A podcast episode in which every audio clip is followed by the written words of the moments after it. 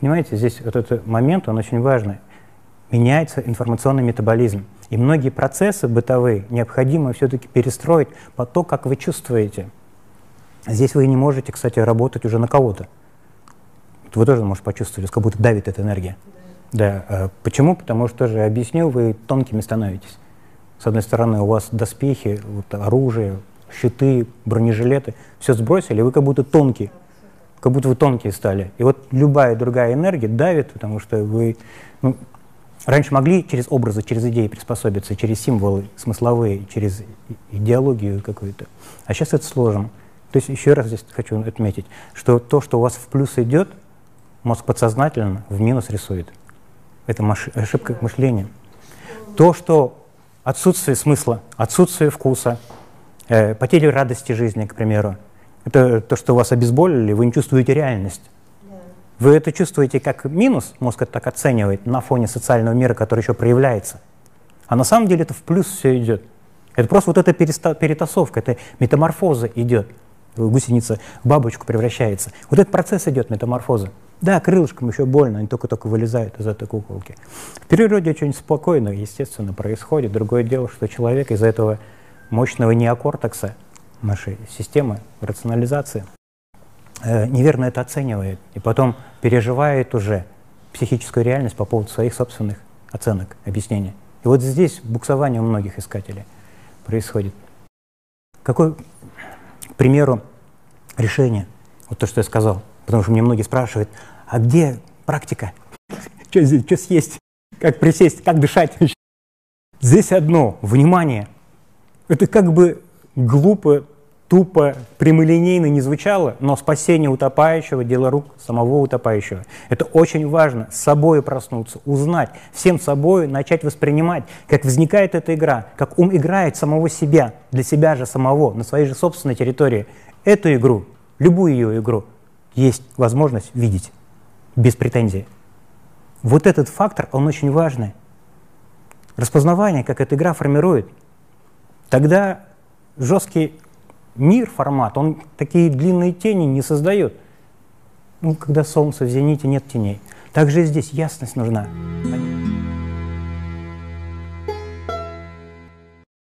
Один из часто задаваемых вопросов, вот сколько сатсанги провожу, всегда он не меняется, этот вопрос, как не откатываться. Вроде все понимаю, но как не откатываться. Для всех практически остро очень звучит. И, по сути, на своих тематических семинарах я это подробно раскрываю, отвечаю на эти вопросы. Но если упрощать этот вопрос э, в том формате сатсанга, где обычно встречаемся с мастерами, то можно определить эту проблему тем, что есть привязанность самой психики, самого ума к состояниям. Потому что он цепляется за состояние, которое происходит после того или иного инсайда – как некий такой, знаете, э, фактор расслабления, отпускания, то, что видится как нечто вкусное, хорошее, качественное. И из-за того, что на протяжении всего духовного пути, даже всего жизненного пути, человек искал психологическое убежище через подмены тех форм социальных взаимодействий, которые слишком напряжены в идеях о том, что со мной что-то не так, я могу быть лучшим. Вот этот поиск совершенного, лучшего самого себя – который выражен в поиске идеального, эталонного состояния самого себя, оно настолько напрягает, и что возникают экстональные вопросы, а кто я за этими формами. То есть возникает некое сомнение, и это сомнение – это тот самый акт некий такой, так, та самая живая инициация, когда человек начинает задумываться, он начинает сомневаться, это очень важная форма, и начинает сомневаться во всем том, о чем о себе думаю. И вот это сомнение, оно болью обрастает ввиду того, что сложнее рефлексировать отсюда, даже в том мире социальном, который предлагает тебе какую-то игру. Каждый человек пытается в себя через вас сыграть. Вы на этом тонком уровне начинаете чувствовать, что человек не с вами взаимодействует, а с собой через вас, через то, что он хочет знать о себе через вас, то, каким он хочет знать себя, то, каким хочет видеть. И вот это распознавание через это тонкое узнавание того, что мир наполнен некой иллюзией, некой формой, оно создает ощущение тревожности. То есть вот этот механизм тревожности, он в геноме существует. Понимаете, вот это сложно перейти, вот этот Рубикон, не на уже ментальном уровне, не на уровне коммуникации, а на уровне того самого генома, который давал возможность психике создавать тревожность, она не только сезонная, и не только у психически больных, она у всех есть. Вот этот механизм тревожности, он начинает ощущать то через эту тревожность, что нет прогноза. А как жить без прогноза? Мозг так не научен, психик так не научен. И если человек задается вопросами, если возникает вот некие опыты инсайдовости, откровения, то, что называется как бы осенило, то здесь уже не технологии, я это часто говорю, здесь не технологические инструменты. То есть если это один раз соприкоснулось, вот это узнавание, вы другим уже не будете. Это уже меняет в корне все восприятие.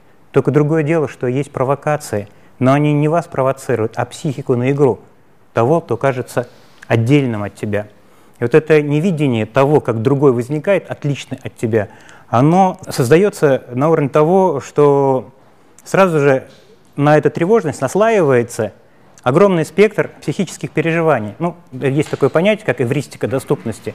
То доминирующее состояние, потребность, проблема, которая существует, сразу же будет объяснять, обволакивать эту изначальную тревожность, которая сама по себе очень информативная. То есть все время есть информация, первична к сознанию человека информация, информационный процесс.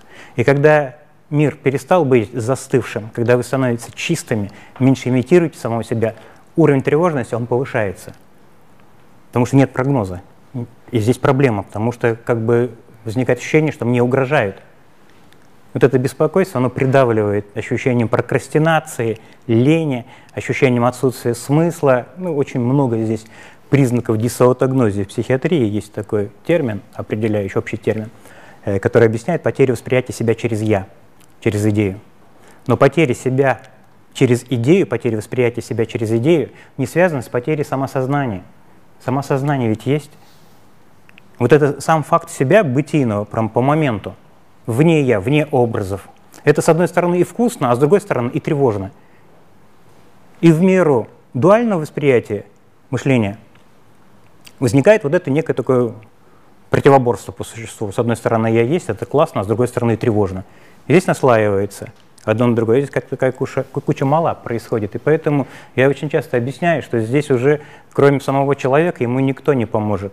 Здесь только он сам собой, ему необходимо увидеть, распознать, как ум начинает играть самого себя. То есть как только возникает этот импульс, но не с претензией, то есть не создавая в себе деятеля, который бы создавал претензию к происходящему, а целостно, видя то, как ум играет самого себя для себя же самого, а не для какого-то вас. И вот это сложно отделить одно от другого, потому что все время есть ощущение, что происходящее происходит со мной. Чувство авторства от первого лица все время происходит. Это тоже генетический э, такой инстинкт в геноме заложен, ощущение «я», для того, чтобы удовлетворять базовые витальные потребности. Но, к сожалению, когда мы пытаемся удовлетворить базовые потребности, они транслируются через восприятие социального мира, и поэтому просто поесть уже недостаточно, надо лучше есть и впрок есть. А информационный метаболизм, так же как и пищевой, он же не срабатывает. И происходит такая нагрузка. И вот от момента к моменту, когда вот эта благость она соприкасается с собой через то, что вы о себе знаете. Вы другими уже не можете быть, но как жить по-новому вы не знаете. И вот это зависание в этической двусмысленности, оно все время зудит у человека. Вот кажется ощущение последнего шага. Оно такое очень острое, как будто бы. И вот это ощущение последнего шага необходимо как раз распознать, что тот, кто хочет сделать последний шаг, это мысль о себе, это идея о себе, которая тоже видится, тоже распознается. В самой психике есть эта возможность распознавать происходящее как бы со стороны. То есть та самая возможность, та самая возможность, которая в психологии называется проактивностью, проактивное состояние, когда информация пришла и нет жесткого рефлекторного объяснения ее. Тогда она как бы целостно развивается в неком таком волновом событии, много перспектив, альтернатив. Тогда мозг не, прячется за то, зачем то он видит, а он играет этим восприятием. Вот этот механизм, вот это некое такое творческое взаимодействие с тем, что ум сам себе создает, вот оно сейчас нарастает и насыщается во многих из вас. И поэтому акт вот этой, как бы это очень плоско не звучало, но акт этой творческой самореализации, актуализации, он очень важен. То есть вдох информации мы принимаем на уровне «мы», а на уровне «я» вы ее самореализуете.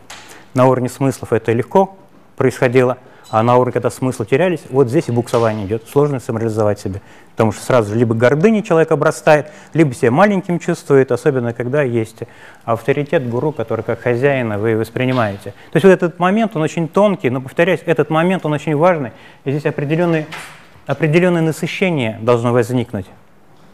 И часто я очень говорю об этом, потому что это важный момент, потому что с психикой шутить опасно. И у психики есть возможность тормозить эти процессы, духовные озарения. И это не то, что плохо.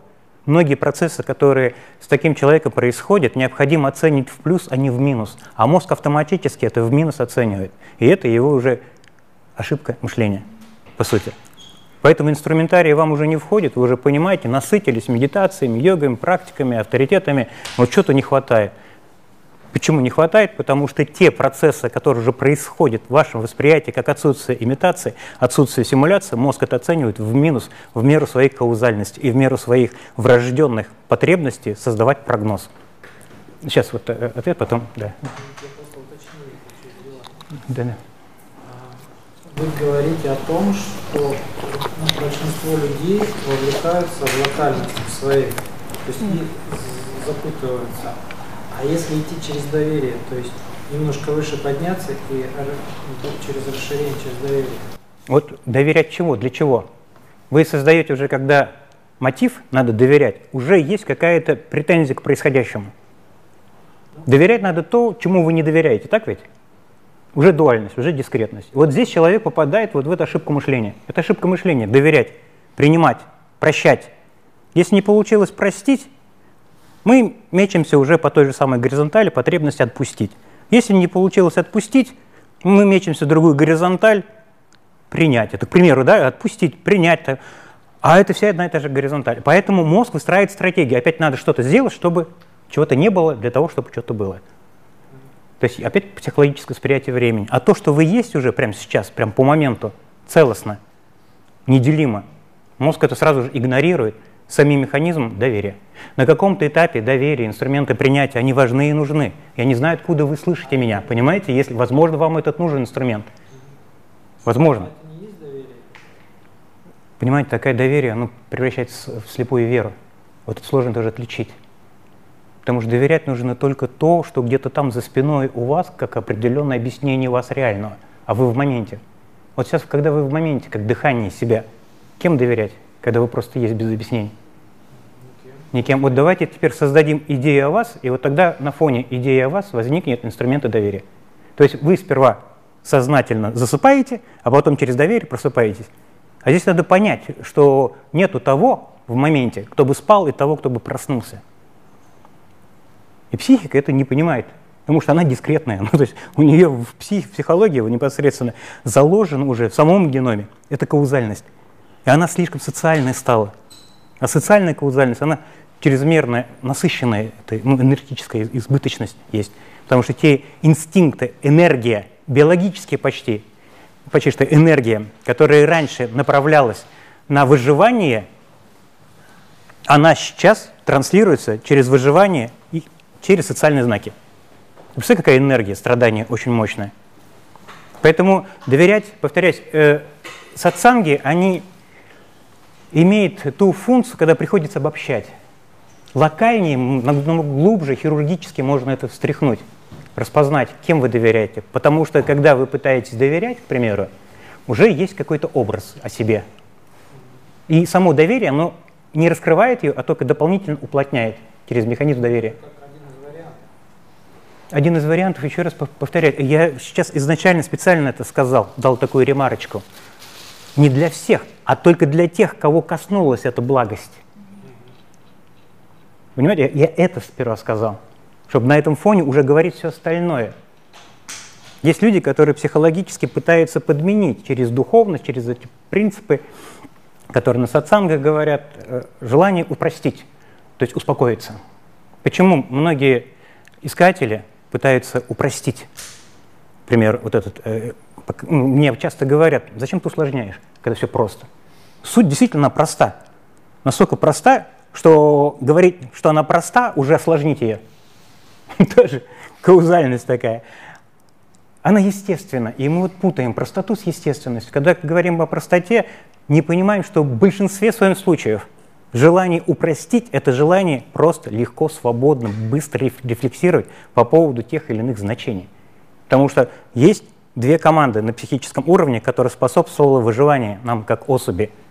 Определи свой, чужой, чтобы последующую реакцию создать. Дерись, либо убеги. И свой чужой должно быть быстрое объяснение. И надо упростить поэтому. Но простота хуже воровства. Тем более вот на этом тонком уровне. Здесь, наоборот, шириной собой распознать. Всем собой. Распознать того, как возникает идея. Того, как она себя формирует.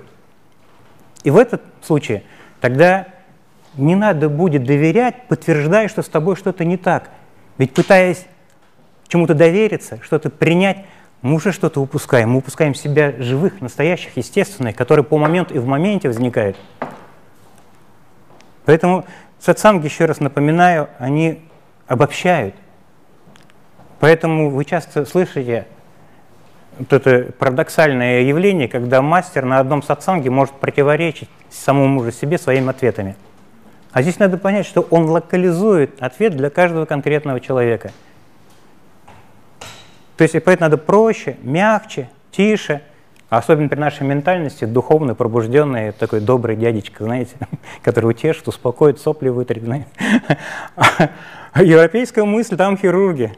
Если посмотреть, там локальнее, там не чикается, скажем так, словно, простите за мой жаргон, там выворачивает наизнаночку. нам нужно утешиться при нашей ментальности, потому что страдание – это наше основное, скажем так, вот, ощущение себя живого. Хоть, в этом, хоть как-то в этом страдании я себя знаю. И здесь действительно не то, что сложнее пробудить, сложнее локализовать. Вместо того, чтобы тонизирующий массаж, массаж получать через сатсанги, здесь необходимо все-таки, вот, знаете, глубиною. Кардиохирург нужен, либо проктолог, духовным искателем. Потому что столько шлаков духовных осталось. Вот, в принципе, я вот такой духовный проктолог и осенизатор, а не успокоитель. Извините за такой э, вопрос, но здесь просто я уточняю и резюмирую ответ, э, что доверие, оно со стороны видится, как доверие. Оно очень похоже. Потому что человек с пробужденным сознанием, он как будто добродетельный, он как будто любящий, он такой хороший, он целостный. Но он себе это не объясняет. Потому что не надо этим прикрываться уже, принять. То есть со стороны как эталонное состояние, мозг видит эталон. Он видит в виде духовного, в виде себя, зеркало такое создает. И кажется, что он принимающий. Но, как правило, если это живой действительно мастер, к слову, он мастером себя и не будет называть, он больше художник, чем мастер. Сегодня об этом поговорим, об этих контекстах через мастера Маргарита. Э, такой человек, он, он живой, он непредсказуем. Он каждый раз новый, он по моменту в моменте, а не нечто застывшее. Но его динамика, она выражена спокойствием, легкостью. То есть ты в миру не из мира сего, он по этим водам ментала ходит, а не ныряет туда. Если он нырнет, он не обмокнет даже. Так вот, здесь хотелось бы еще раз уточнить, что принятие, прощение, доверие – это то, что ум еще может видеть, но в конечном итоге он и в этом растворяется, в этой потребности. То есть там нет уже кого, того, кто бы доверял. Происходящее есть как есть. И прямо сейчас собой каждый из вас распознаете, никому ничего не надо делать для того, чтобы быть. Очевидно. Когда есть бытие самого себя, а кем доверить? Чему довериться? Ведь сперва надо уснуть, чтобы создать этот алгоритм в виде доверия. Вот как возникает импульс сна. Потому что эти инструменты уже в виде следствия, работы со следствиями для зрелого искателя – они уже бесполезны по сути. Он может доверять, но при этом только уплотнять доверием, желанием кем-то не быть. Ну, так, так э, дискретная функция ума работает. И здесь ошибка мышления, она, она очень сильная, по сути. Когнитивная ошибка мышления. Психологи отмечают там более 250 ошибок мышления. На самом деле их огромный спектр. Ошибка атрибуции, ошибка восприятия, ошибка мышления – выбора, принятия э, решения. Очень много ошибок когнитивных. И из-за этой каузальности вот возникает, есть я, а есть другое, есть нечто другое. От себя мир возникает, э, кто-то отличный от тебя. Но прямо сейчас еще раз осознайте, вот вы находитесь в комнате этой, в зале этом, есть первичное восприятие от первого лица. А теперь осознайте, что первичнее все же восприятие этого зала, а не себя внутри зала. Зал вами воспринимается. Зал вас не воспринимает. Но из-за психической структуры возникает, что я нахожусь в зале. Попробуйте подышать этими восприятиями, перспективами. Я в зале и зал в моем восприятии. Это занятие, как вот продышаться восприятием, оно как мышцу сознания тоже накачивает. Но я еще глубже веду, друзья, потому что и восприятие зала в себя, что зал воспринимается, оно тоже кем-то осознается, оно тоже чем-то свидетельствуется. И эта перспектива тоже есть. Вот многие из вас вот здесь могут зависнуть, как бы, как будто зависание такое возникает. А это не зависание, ведь зависание это видится, распознается объяснение. Мозг, мозг пытается, психика пытается объяснить то, что ей доступно, теми инструментами, которые ей доступны. Но это себя, вы прямо осознайте, оно себя зависанием не называет. Вот она основная ошибка мышления. Мозг берет, бросает сюда знания и начинает рефлексировать на эмоциональном уровне по поводу значения. То есть он сама психика знает, как переживать зависание. Вот здесь эмоциональный шлейф. И идут вторичные абстракции по поводу того, что я чувствую. И вот откат. Но вас даже не откатило. Это сама психика начинает себя объективизировать, реально себя. Объяснение по поводу объяснений и по поводу объяснений новое объяснение. Ну, такая, знаете, фрактальность своих собственных предположений. И он уже забыл о том, что зависание уже, блин, у кого-то квартира на два квадрата больше ну, опережая события. Да, вопрос. А включена, да, лампочка? Добрый день. Я тебе писала, я просто напомню сейчас вкратце. Э, у меня такое ощущение, что, э, как сейчас ты тонко подметил, милость на самом деле коснулась, но вот психика, она творит чудеса. Э, у меня случилась вот такая история в жизни. Э, началось очень сильное головокружение. Я была в другой стране, мне сделали МРТ, э, голова все в порядке. Но я просто когда э, сидела или лежала, то есть вот пространство, комната, она просто вокруг меня двигалась. Она увеличивалась, уменьшалась, и было такое состояние, особенно по ночам, а, было очень страшно сначала, но когда я это состояние стала разбираться с ним, либо сойти с ума и там остаться, на самом деле было страшно, либо все, а, вы отжили. То есть я встала, собрала все свои дневники. У меня есть профессор Стравинский, я с ним познакомлен. Думаю, я отжила, чтобы там никто в моих дневниках не рылся. И пришло просто такое вот состояние, понимание очень глубоких, очень многих моментов. Вот, вот. Жизни, вот есть это тело, нет этого тела, оно как происходило, так и будет происходить. И вот это состояние страха, угу. оно вот какое-то настолько приятное, милое стало, то есть глубокое такое вот... Это то самое, о чем я говорю. Произошло, да. То есть какие-то социальные вещи, пришло понимание, что они без этого тела, они решались и будут решаться. И как-то вот мне стало легче. Когда я приехала в Россию, то есть голова там... Вот это, вот это уже искажение. Да, мне стало легче, оно видится. Вот это не хватает. Это вот это рассмотреть. И это тоже необходимо рассмотреть, то, что мне стало легче. Потому что сразу мозг видит, это определяет как эталонное состояние, и он забывает сразу же эти вещи. Может быть, заметили вы, возник какой-то инсайт, вы хотите запомнить, а не можете запомнить. Почему? Это возникает. Потому что по поводу этих инсайтов возникает шлейф эмоциональный. И мозг запоминает, он же не сам инсайт, а это психоэмоциональное состояние. Для чего он запоминает? Чтобы рационализировать, чтобы в этом остаться состояние, поскольку оно дает возможность баланса определенно. И здесь его опять ошибка. Он себя ловит на том, психика, что стало легче. Это патология многих искателей зрелых. Последний шаг, он не делается личностью, он как раз идет э, в видении распознавания, как это успокоение формируется личность который в этом хочет остаться, укорениться, устаканиться, то есть объем, гравитация здесь возникает, масса, и, все, и опять такое ощущение, что я есть это, то, что ум подкинул. Поэтому будьте внимательны, не успокаивайтесь. То есть даже не то, что не успокаивайтесь, не создавайте веру в тот образ, который успокоился. Рассматривайте это как то, что видится. Вот этот инсайт, он дорогого стоит. Это важно, он индивидуально. Вот именно на пике этой боли происходит это узнавание. И боль это не то, что пришел как враг, я сейчас Воланда буду защищать. это, это то, что по-настоящему раскрывает весь потенциал наш, огромный творческий потенциал в том числе, когда оживает ваш опыт, весь опыт, целостный опыт, когда по моменту вы есть, в моменте, остановись мгновение, ты прекрасен, вы есть это мгновение, поэтому там Мефистофель не может взять Фауста с собой, потому что есть мгновение, есть это выражение – Отличайте, да, да, отличайте. И э, когда уже приехала в Москву, то есть головокружение имело место быть, э, пошла, значит, еще к одному специалисту. Он мне сразу спросил, э, задал вопрос, а ты мясо ешь?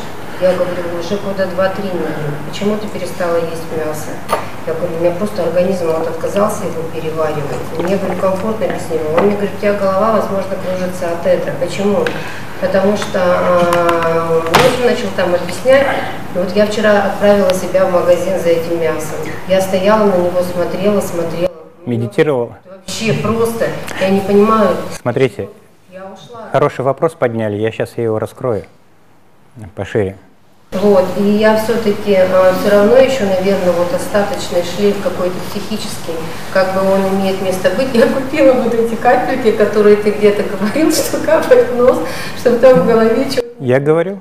Да, да, да, да, на И как-то называется, у меня вот так. С вами, о чем еще дядька этот мне говорит, у тебя с памятью как? Я говорю, ну то, что мне надо, я помню, то, что не надо, я забыла. Он говорит, ты знаешь, чем это тебе грозит?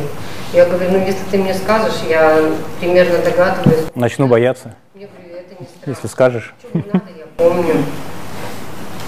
Вот Смотрите, я часто говорю о том, что ориентируйтесь на свой вкус. К сожалению, теми или иными видами аскетизма мы в себе перебиваем то ну, живое желание. То есть, есть определенный момент, когда вы в аскетизм сваливаетесь, к примеру, из идеологических побуждений. Вы полгода, годик так пожили в этой, а потом мозг подкрепил это, как будто теперь ваше.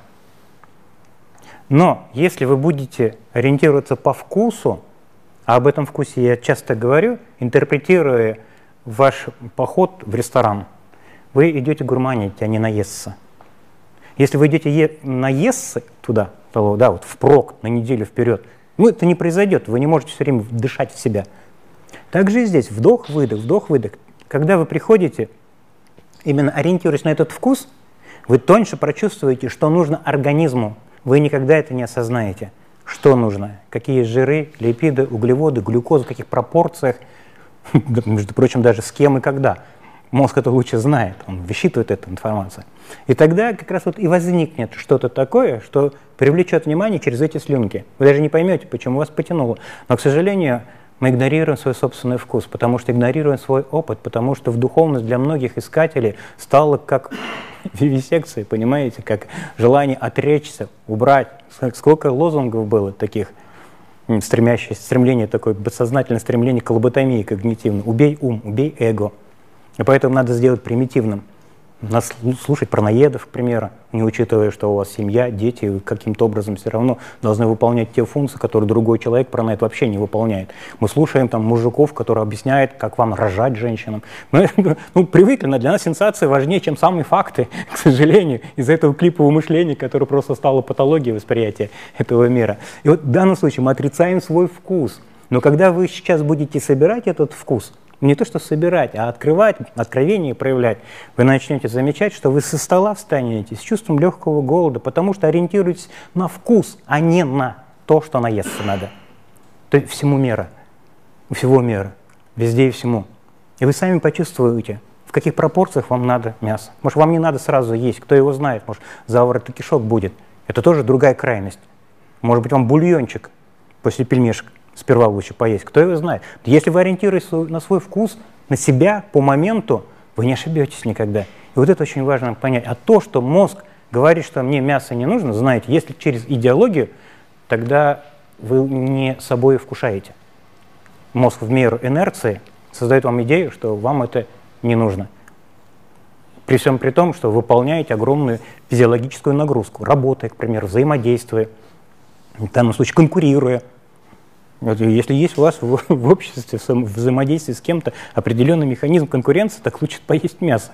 Ну, в каких-то пропорциях, опять же, в тех пропорциях, которые вы сами почувствуете в самом себе. Поэтому будьте внимательны. Потому что вот этот ложный аскетизм, он здесь тоже определенной преградой э, является не для личности, а для, мой, для самой физиологии. Потому что идет перестройка метаболическая. И у вас режим сна поменялся, я об этом тоже говорил. То есть кажется, что у меня нарушен сон. Он не нарушен. Метаболизм просто другой информационно пошел. То есть вам достаточно 6 часов примерно поспать. Но вы попадаете под рефрейминг 8-часового режима. Но для 8-часовой режим это важно и нужно, когда вы каждый день имитируете я, личность. Чтобы устать от этого образа, психика, да, вот определенный норматив есть, но когда вы меньше имитируете, симулируете, естественно, и э, сам процесс э, еды, к примеру, да, один раз в день вам достаточно поесть. Либо сон, либо 4 часа, либо 3 часа.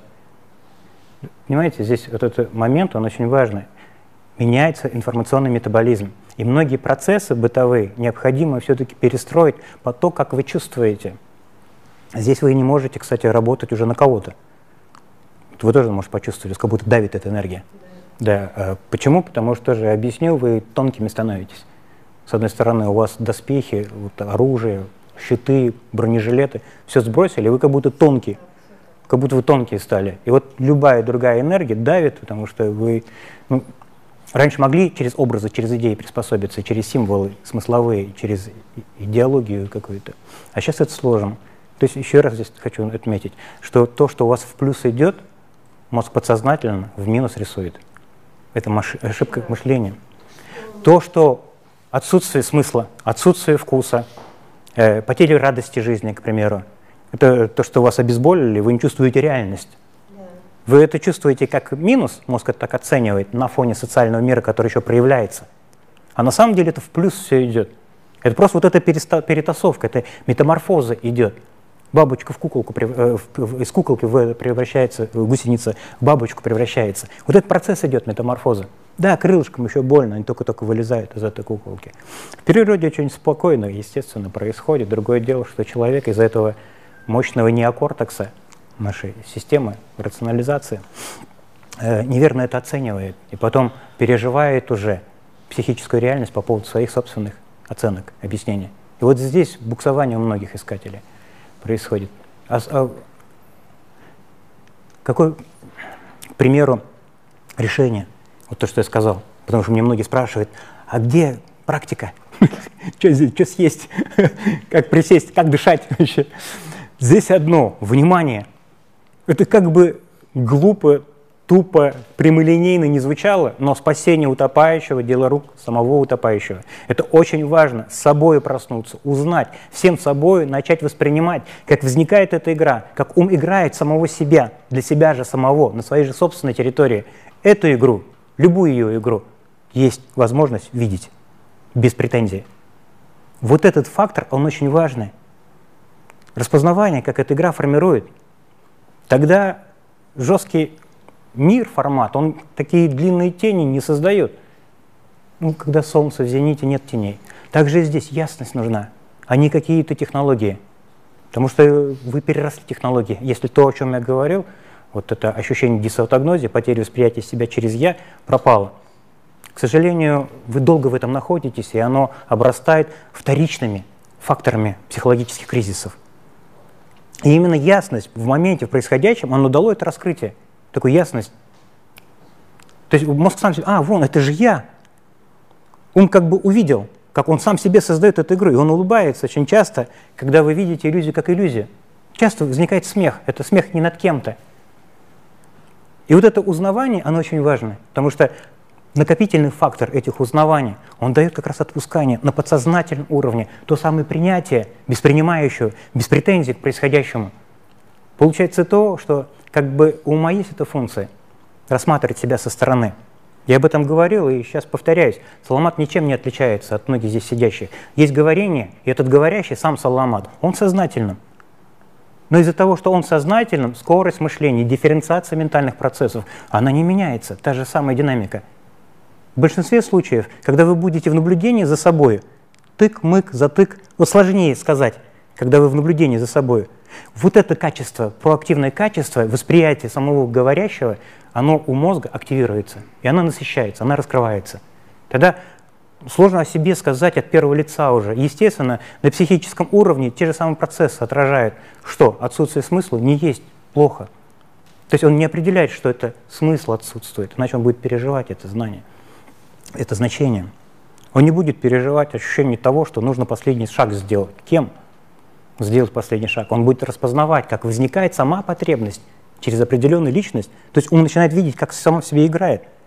И это очень важное его качество пробуждения, которое игнорируется некой личностью, которая считает, что ум нечто отдельно от него. Такой глюк, такое искажение. Кажется, что с умом надо что-то сделать. А на самом деле ум сам себе, сам собой и играет. Даже объяснить человека незнакомого. Сперва вы объясняете себя, и только потом этого человека. Это сложно воспринимать, сложно узнается. Именно вот то, что вы сказали вначале, вот это на пике кризиса возникло это узнавание, ясность такая, это важный фактор. Основная проблема зрелого искателя, что возникает то, что распознается как успокоение. Вот оно, которое растет, и все, и здесь человек сразу же начинает накручивать, накручивать личность себе и веру в него. Потому что вера в эту личность сразу же психологический, ну, гормональный компонент вливает в нее форма пустая. А, то есть можно объяснить, что стало спокойно, а можно на каком-то этапе засомневаться. Не в том, что спокойно стало, а в том, что я переживаю спокойствие. Вот этот формат очень важный. А его сложно распознать, потому что он ну, никак не видится, никак не распознается, и никакой технологии не передается. Это собой только. Еще раз распознайте, вы есть прямо сейчас. И никому ничего не надо делать для того, чтобы быть. Вот самый важный фактор, он умом игнорируется – но не потому, что ум плохой, а потому, что его привыкли рефлексировать по поводу любого смысла, символа, значения. Вот это получается реакция на то, что ум якобы понял. А вы есть у себя, и вам не надо себя объяснять. То есть вам не надо себя объяснять. Где вы, когда вы есть то, что есть прямо сейчас, по моменту? Вам надо знать себя. Вы есть живое знание, живое переживание. Не надо это, ну, вот одухотворять это чрезмерно, потому что мелкий ум привык все обожествлять. И когда он это видит, вот сразу же состояние покоя возникает, и он тут же начинает это девальвировать, прямой опыт себя. Говоря, какой я вкусный, какой я хороший, такой, ну, раздувается в виде форм, хотя это тоже видится. В абсолютной прозрачности. На себя не посмотришь никак, абсолютно видящий не увидит самого себя. То есть вы есть выражение бытийного самого себя. Но вот эти слова, самого себя, бытийного, отравливает. Понимаете, мы другой язык должны найти, чтобы говорить об этом. Но интересно то, что любой язык, он напитывается каким-то символом и реакцией. То есть до слов, до любого опыта мы есть уже. Знаешь, еще какая э, штука все-таки она была, она имеет место быть. Я понимаю, что это не опыт, который я прожил, мной был прожит. Этот опыт, он услышан. А, потому что очень много раз, видимо, психика слышала, что когда я есть, все, то есть как-то оно все видится по-другому. И я понимаю, что у меня ожидание вот это имеет место быть. Я его вижу, я его чувствую, но я с ним ничего сделать не могу. Нет. У меня имеет место быть ожидание. Угу. Если я все, это значит, как-то все должно вывернуться. Смотрите, хороший вопрос тоже. Вот это важный фактор. Определенное эталонное состояние самого себя. Мозг это прописывает – очень мощно, жесткий. Момент, я говорил, нейронная корреляция знаний, минимальное количество нейронных связей, которое создает какой-то образ. Это не просто образ, это определенное динамическое событие. Вы не запоминаете дни, вы запоминаете моменты, состояния, в ощущениях. Вот прям по моменту, они всегда возникают, эмоциональный фактор. И накопительный вот этот момент факторов этих мозг начинает девальвировать через объяснение, что это покой, что это духовность, я не знаю, там просветление, пробуждение. Он это формирует. Но вот этот фактор формирования этой личности, эталонного состояния самого себя, оно пропис, прописывается в голове очень сильно. И мало того, под нее подстраиваются дополнительные идеологические инструментарии. С одним мастером вы одно практиковали, с другим другое, с третьим третье. То есть огромный формат, вот идея просветления, к примеру, и в нее вкладывается очень много задач в виде себя эталонного. А они смешиваются. И представляете, там химера в голове у мозга – и поэтому такое буксование возникает, токсины всплывают очень часто. вам кажется на этом этапе, что вроде бы все прощения, принятия, все сделали, а оно наоборот как начинает раскрываться все это. Это интоксикация такая. Потому что я об этом говорил. Если есть здесь психологи, это здорово, что вы слышите эти вещи, то, о чем говорите. Потому что не профессионализм, а универсализм будет появляться у таких людей которые реально работают с какими-то инструментами, служат людям, помогают. Здесь действительно вот это само свойство сатсанга, вот это воспринимать, то, о чем сейчас говорится, не на уровне рациональности, а на какого-то глубокого интуитивного узнавания себя, оно дает возможность распознавать эти процессы, что ни один психологический инструмент не решает проблему, оно и блокирует. Любой седативный препарат тоже блокировка. Здесь случае выговорить, здесь случае ну, рассказать, да, вот покаяние, к примеру. Человек к батюшке идет, ему легче становится после покаяния. Узнать, увидеть, признаться – это очень важный момент. Но я сейчас говорю о том, ну, нижних рядах, практически таких низ, низких вибрационных. Э, к чему я это сказал? К тому, что надо переосознать этот опыт, увидеть, распознать, увидеть всем собой, как вы по этой частоте шли. Ведь просто так сатсанги же не возникли. Сперва очень много было психологических проблем, которые вы решали теми или иными инструментами, придавливая эту проблему, а не решая ее, блокируя ее, а не раскрывая ее. И поэтому она не цветет, то есть нет восхождения. И на одной горизонтали теми или иными терминами вы как бы оперируете. И вот получается то, что когда происходит это спонтанное узнавание, собой узнавание, то есть вот это ощущение именно узнавания, а не понимания, ведь глубокая разница ведь. Понять вы можете только так и то, что знаете. А трансценденция происходит именно с этим узнаванием, с инсайдами, с откровениями, с эвристиками. Вот этот момент мы игнорируем. А это как вкус самого себя в ресторане инсайт, эвристик, как вы это поняли, как вы это прочувствовали. Это очень важно, чтобы человек собой двигался. Так вот, вот как раз возникает в этих моментах та самая трансценденция, которая неверно понимается умом и девальвируется ощущением легкости, успокоения. То есть что-то там произошло, мозг это не может запомнить. Почему не запомнить? Не, э, сложно запомнить инсайды, откровения. Это очень важный факт, когда меня спрашивают часто.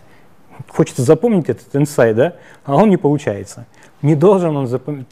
э, получаться в виде запоминания. Почему? Объясню. Почему? Во-первых, возникает желание запомнить этот инсайт. А чтобы ее локализовать на уровне рациональности. А этот инсайт, он никогда не рациональный. Он хочет это запомнить, вот этот инсайт, момент озарения, фаворский свет, по сути своей, на уровне компенсации, на уровне подмены. И вот это его ловушка, он не должен запоминать, он должен узнавать как бы оттепель, вот это ощущение оттепели должно возникать с этим узнаванием. Если это возникает, тогда быстрее происходит его целительный процесс на психике. Именно узнавание, именно собой. То есть вы как бы интуицию больше включаете. Вы не понимаете, чем вы сейчас слышите, но точно уже не понимание. Если понимали, вы бы уставали бы. То есть включилась некая такая проактивная способность воспринимать информацию на каком-то глубинном уровне. Это никогда не объяснится вообще никем. Но именно вот этот процесс интуитивного узнавания, интуитивное переживание самого себя, оно очень важные э, процессы нейрологические выполняет, целительный процесс. То есть, к примеру, когда вы увидели иллюзию как иллюзия, испугались сперва, да, а потом засмеялись. Как это, моя рука, я ее испугался. Мозг не переносит этот страх, долгосрочная перспектива. Он и сразу же сбрасывает. Если вы в каких-то историях заблудились, и вдруг это распозналось как то, что видится на экране сознания, тоже улыбка возникает. Вы очень часто улыбаетесь. Это не надо переводить в психотерапию. Иначе опять соберется общество духовных алкоголиков. Здесь, здесь необходимо собой, не в группе, а собой это узнавать, чтобы ваш опыт оживлял. И вот когда происходит эта улыбка, происходит корреляция, очень важная корреляция на уровне нейронных связей. Как мозг, а, вон в чем дело. И он отпускает это. Не в намерениях, не с воспроизводством того, что это реально то, против чего я борюсь. А он начинает видеть иллюзию как иллюзию. То есть не то, что иллюзия как иллюзия, он начинает видеть, как в себе воспроизводит реальность происходящего. И тогда его степень рефлекторного воспроизводства реальности уменьшается. И вы тут начинаете видеть то, что как простота бытийности, как легче становится, да, но легче это вторичный фактор, повторяюсь. Здесь возникает то, что вы более спонтанны становитесь. Страдать по какому-то одному поводу уже сложно становится. Просто невозможно даже страдать. Представляете, как огромная, какая огромная масса работы перешла уже на подсознательный уровень, где сама психика себя коррелирует. Все, что необходимо, придать ясности этим процессам. Ясности, светимости побольше. Возникло состояние, то, что я успокоилась. к примеру. Тоже на экран сознания, но без претензии. То есть не создавая личность другую, которая создавала претензию через вот тот инструментарий, который я сейчас дал. Не переводите это в инструментарий. Это как узнавание. Как бы чище дышите уже собой. Здесь ошибок мышления очень много. Э, вот в тех ощущениях, ощущениях того, что стало, стало мне легче. Потому что человек в большей своей части ищет из отрицательных состояний. И все время то, что видит как положительно, видится как искомое. А хотя есть баланс между хорошим и плохим. Этот баланс мозг не воспринимает. Он из, из центра не видит эти процессы. Он либо там, либо здесь. Либо там, либо тогда. Нет, просто после я пересмотрела на один раз все э, нейростабилинги, которые вот есть выложены. Э, и у меня просто пришло один раз такое понимание, осознание, почему все-таки этот выбран путь э, психикой. Это на самом деле желание выйти из страданий. Сначала было так, а сейчас оно уже... По-другому. Вот оно переломляется. Вот эта стратегия выживания адаптивная – что такое невроз? Это форма адаптации. Любой психолог это скажет. Вот эта форма адаптации, которая врожденно уже как инстинкт проявлялась через социальный контекст, вот оно как раз девальвируется. Уже не выживание, а жить. Ну, такой, знаете, миссийный уровень уже возникает, когда вкус бытия. Вот прямо сейчас это есть уже. Когда отсюда можно проявляться. Другое дело, что вопрос возникает, а как отсюда жить? А как социальный мир? Знаете, это у всех этот вопрос – но, как правило, когда человек заявляет об этом, он из тонкого потреблятства идет в духовность. Он хочет это рационализировать, простите за мой жаргон. Здесь нет, все, проснись сам, тотально, узнай, пройди по этой Голгофе, не бойся ее, не бойся того, что психика подразумевает некого врага, потому что действительно возникает ощущение, что я с ума могу сойти. Есть возможность распознать того, кто может сойти с ума, дает как раз вот это интуитивное переживание то, что называется дивергентное мышление, креативное, творческое мышление, по моменту, в моменте, что бы то ни было. Мир как бы социальный, он есть, он остается сам по себе, он не проблема. Да, есть много злых людей, обозленных, но это усталость от своих образов, от своих масок. Вот насколько вы способны проникать, видеть не социального человека, а глубину того, откуда возникает эта идея, то, что он знает о себе – у него нет других способов знать себя только через эту социальную форму. А до этой игры есть боговость, есть динамический процесс самого бытия, выраженный уже изначально. Вот когда это начинает видеть, никакой социальный мир, то есть объяснение по поводу социального мира не воспринимается ну, усталостью, болью. Одна боговость вокруг. Вот в этом удивлении уже не, не надо, ну, такое, знаете, изумление. Изумление, за которым он не прячется, а он удивляется. Ух ты, как как красивый мир создан. То есть везде, враги, в любых трагедиях, в любых проблемах вот происходит это восхождение, узнавание самого себя, опыт каждого индивидуального существа, возникшего в этом мире, в этой плотности, через дух, но как личность проявляющаяся. И тогда ты в миру не из мира сего. Люди предлагают тебе игру, и ты играешь, не теряя себя уже, потому что в сути себя не потеряться. Ты даешь то, что они пытаются сыграть но не уходишь туда, не ломаешься, не переносишь себя жертву. Вот этот тонкий момент, он очень важный. Да, вот возьмите. Угу. Здравствуйте. У меня вопрос такого порядка, что когда я себя наблюдаю, да, ну более то у меня а, возникает состояние хронической скуки. Что? То есть мне скучно, скучно, скучно, он в проходящих событиях, во всем, что происходит, мне бесконечно скучно. Мне действует, мне скучно еще что-то. И иногда просыпается чувство эмоций, да. И они порождают как бы глубокое восприятие реальности, то есть это эйфория, либо мощный какой-то страх, либо мощная агрессия. Но в них интересно, но они очень стихийные, очень сильные, то есть они пугают. И, соответственно, есть некое метание между двумя состояниями, то есть бесконечное, но спокойное скуки, осознанного действия, то есть постоянной дисциплины самоконтроля и безумие чувств. Да? И существует при этом страх, что если я как бы снимаю свою скуку, снимаю свой контроль и убираю вот это вот наблюдение, допустим, да, то меня захватывают очень странные эмоциональных переживаний. Странно выразить так, чтобы я дослушал вас. То есть орать, то орать, то орать. То есть на всех, там, кричать, плакать, смеяться, не знаю, хлопать, воровать, то есть, ну, я условно. Услышал я. Услышал. Смотрите, да, вот это состояние скуки, оно проявляется через восприятие потери смысла. Ощущение потери смысла, оно воспринимается из тонкого ощущения потери ценности.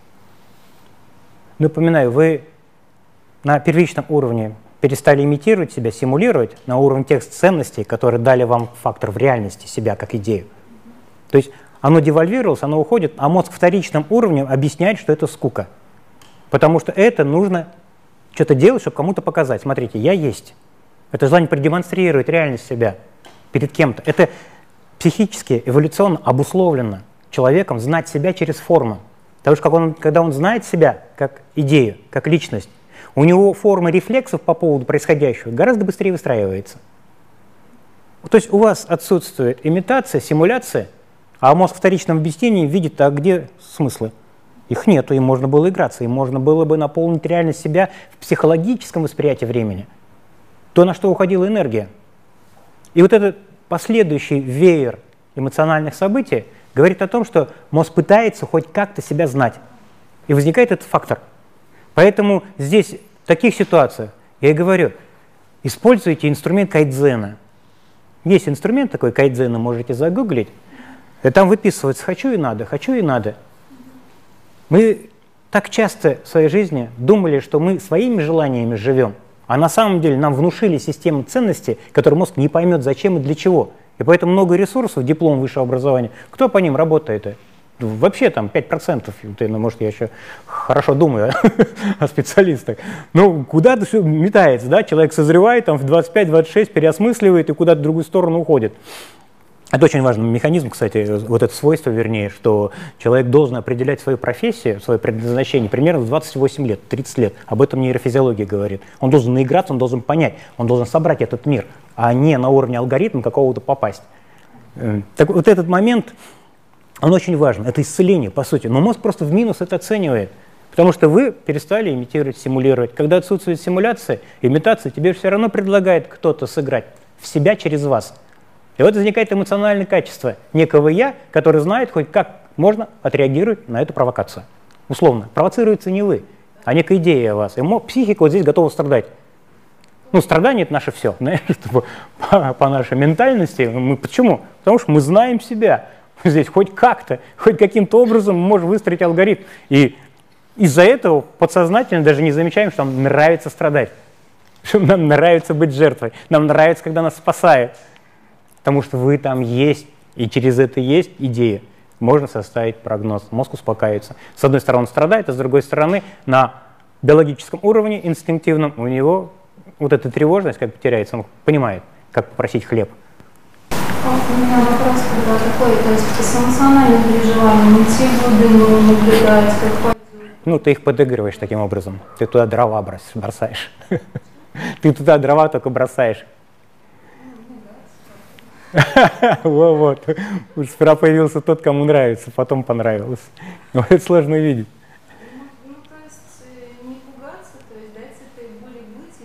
Ну, вот когда вы даете, вы уже эту боль объясняете реальности. Это ошибка мышления, заметили? Вы инструментарий просите через личность, которая создает психологическое восприятие времени. И то, с чего вы хотите спастись, сам этот инструмент, наоборот, добавляет претензию к этому. Это есть такое бритва Акама выражение, не множьте сущие без. Так же и здесь. Оно есть, это как экран.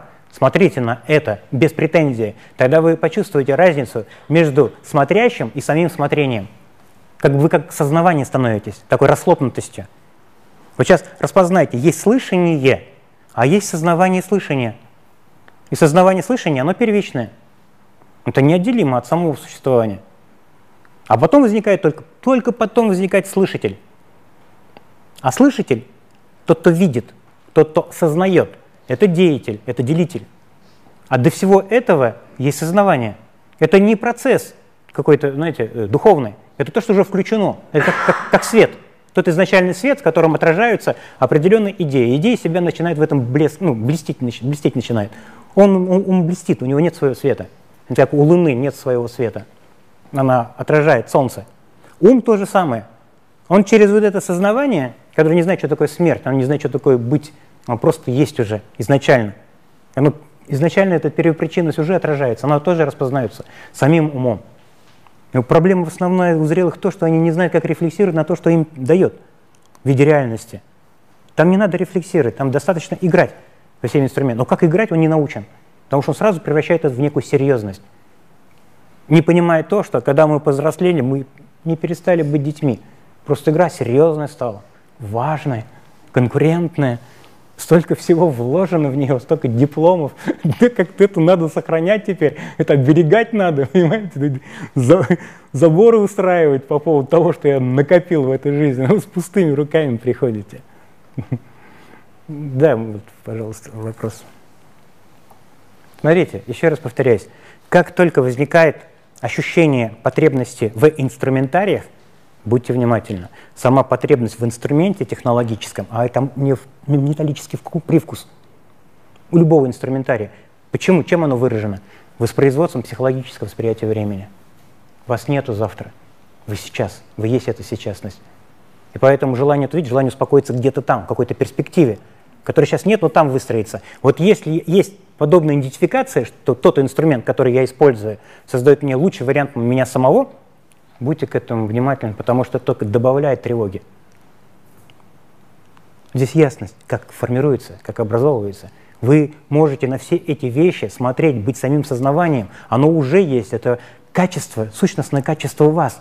Сознавание уже есть, просто это слово, можете другое слово это использовать. Я просто привык к этому слову, объясняю. Это как свет.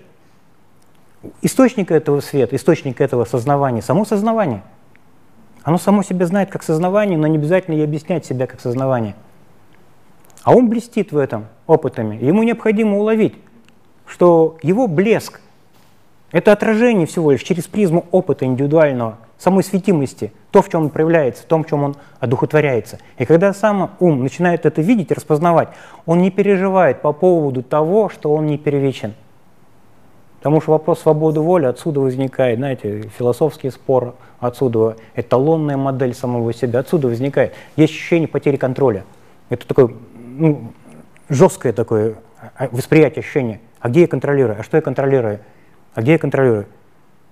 А на самом деле надо понять, что свобода воли воспринимается только в том, на что направлено ваше внимание. Но при всем при этом вы не знаете, кто формирует ваше внимание. Вот все вопрос свободы воли. Нет у вас ни свободы, ни воли. У вас есть свобода от воли, как Цезарь Турель сказал. А психика это не понимает, не улавливает. Почему, еще раз объясню, потому что информационный фактор очень сильный. Идут, э, для, на, ум, на ум идет очень много давления информационное, а он не привык так жить. Поэтому обостряются эти механизмы, поэтому, кажется, нужны техногенные какие-то инструменты. Э, да, можно я отвечу на этот вопрос? Хорошо. Здравствуйте. А у меня такой вопрос. А, ну, встать лучше, да? Нет, можете с места. Как бы. Погромче только, если можно. Вы часто говорите, ну, основная как бы идея, то, что осознавать осознающее. И когда ты часто слышишь, в какой-то момент даже перестаешь понимать, о чем речь идет. Вот вы дома. Хорошо. Все, можно уходить. Следующее. Это то самое. Вот ты, смотри, ты не столько перестаешь понимать, ты сколько перестаешь объяснять себя понимающего. Еще раз. Во-во. Вот это сложно уловить, потому что это ошибка мышления. Тебя нет, чтобы объяснять себя. А мозг здесь тревожится. Он должен понимать себя, чтобы создать реальность происходящего, создать коммуникацию. То есть если возникло ощущение подобное. Танцуй. Да, танец спонтанный будет, а не строевой. Ты здесь разучишься хором петь. А? Во-во, для кого это столько всего? Это уже вопрос локализовать надо. Надо понять, как второй возникает. В мире нет проблем. теле проблем не было, вспомни себя ребенком, если ты сможешь это сделать. Вот у детей это чаще происходит на фоне того, что их заставляет быть кем-то. И на фоне этого они начинают, у них возникает деперсонализация, дереализация, ощущение вот этого узнавания. Вы как-то сказали, что, а как ты понимаешь, что ты Есть, да. есть, да. Ну, я... Вот там я как раз теряется, кто должен это понять. Ну, еще просто был момент, что, ну, наверняка, потому что есть тело, то есть, ну, то есть я воплощал, скажем так, вот. Разве нет? Или это тоже Ну, ну, Какое я возникло? Сперва тело возникло, потом это я. Сперва тело, потом Ну, как бы распознай. Азм есть первичное, изначальное, и оно не проявляется как опыт тела. Тело есть, но надо понять, что вы забываете о теле в глубоком сне. А где оно тогда? А где ты? Вот этот фактор очень важен. Здесь не столько понимать надо, сколько распознавать глубиной. Вот как в детстве ты распознал, что ты всегда был. Чем ты распознал? Вот, вот примерно об этом я говорю. У кого-то такой момент возникает, а кто-то это стабильно уже переживает. То есть я, мозг играет в это я. Они видят это как реальность, не объясняют себя через реально через это я. Любое я. К примеру, в детстве, когда вы смотрели взаимодействие родителей, вы потом эту игру их репрезентовали в песочнице через куколки. И это я было очевидно. Такая игра в вуду. То есть вот любое я – это то, что видится. Сперва должен быть ты, и только потом я. То есть сперва надо быть, и только потом знать. Я оно знает, знается. Кем знается? Оно ведь воспринимается. Когда оно воспринимается как то, что видится, тогда ты себя не назовешь как тело. Тогда не будет этой реакции на тело. Потому что реакция на тело очень сильная, мощная, потому что тело это уплотненный ментал. На соматическом уровне все время переживает реальность этого я, уплотняя. И поэтому здесь многие зациклены на это тело. И хотят с телом что-то сделать, вместо того, чтобы понять, что в здоровом теле больш... э, здоровый дух большая редкость. Это очень важно. Я часто видел ну, и умирающих людей, которые это, что называется, осенило, осияло, надломленные в теле, с кризисом невозвратным. Вот у них больше духа, они быстрее это узнают, у них меньше претензий к этому «я», они его распознают как сознательно. А те, кто тело прокачивает, это тот же, как богатый, который в рай не может попасть. А вот верблюд туда попадет. Так же и здесь. Будьте внимательны. Сперва дух, тело, оно потом само потянется по резонансной частоте. В это отсутствие имитации оно станет чище, оно будет вкусом двигаться, в ощущениях. Что, когда, как. Она знает, когда прилечь спать, знать, что покушать, знать, с кем покушать. Но легко распознает токсичных людей, но уже не пытается убежать от них. Эти токсины не ложатся, не накладываются, не впитываются сознательно этого, этого «я». То есть такой иммунитет э, социально возникает такого человека. Это очень важный фактор. К этому социальному иммунитету так или иначе вы... Происходит, допустим, ну, видишь, допустим, того человека, у которого очень сильное эмоциональное какое-то да, воздействие было. Ладно, проходит время, его нет, но потом, когда опять видишь, опять возникает, а что с этим, как это? То есть здесь какое-то осо- осознавание, что. Мозг фиксирует те моменты злокачественные, когда он зафиксировал, он это запоминает. А потом начинает транслировать при любой подобной провокации. Поэтому механизм принятия, прощения, они не работают. Это фак- ну, ты понимаешь, это то есть прощение, принятие, мне уже очень странно, потому что, понимаешь, ну вот созрел, созрел. Я думаю, что так. Я два года до этого, где-то года два-три я практиковал, чай буддизм. Нужно было насытиться этим разочарованием. Я отпустил в какой-то момент. Потом ушел, скажем так, как мой педагог говорил, в бытовуху, то есть чьи отношения и прочее, прочее. И там очень сильная боль возникла, когда потерял. И вдруг увидел вас, и вы говорите, внимание на внимание. Вдруг я понял, что да, что тут есть. Завис. Все, завис. За- Вот просто когда возникает это зависание, мозг пытается это запомнить, и поэтому хочет понимать это, чтобы запомнить. А механизм понимания у него уже все меньше и меньше будет работать. Он сам на интуитивном уровне сбрасывает эту потребность в понятийности. Когда есть желание понять, само желание понять не будет трансцендировать за рамки этой компетенции, где вы понимаете. Трансцендент всегда возникает, когда мозг начинает распознавать границы своих компетенций, границы знания о самом себе. А это не всегда психически адекватно воспринимается самим же умом.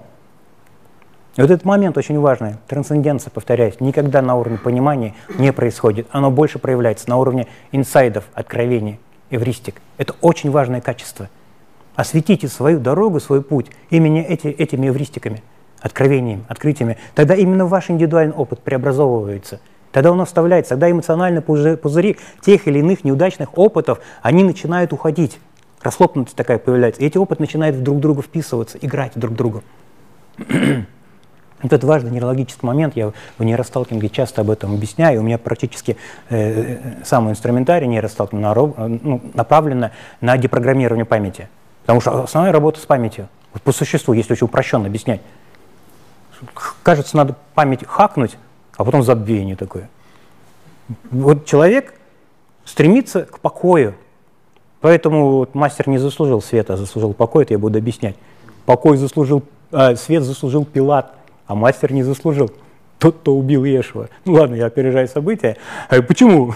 Филат заслужил свет, а мастер нет. Вот потому, что он хотел все время успокоиться. Он все время хочет быть успокоенным, и он не заслужил. Покой – это территория Воланда.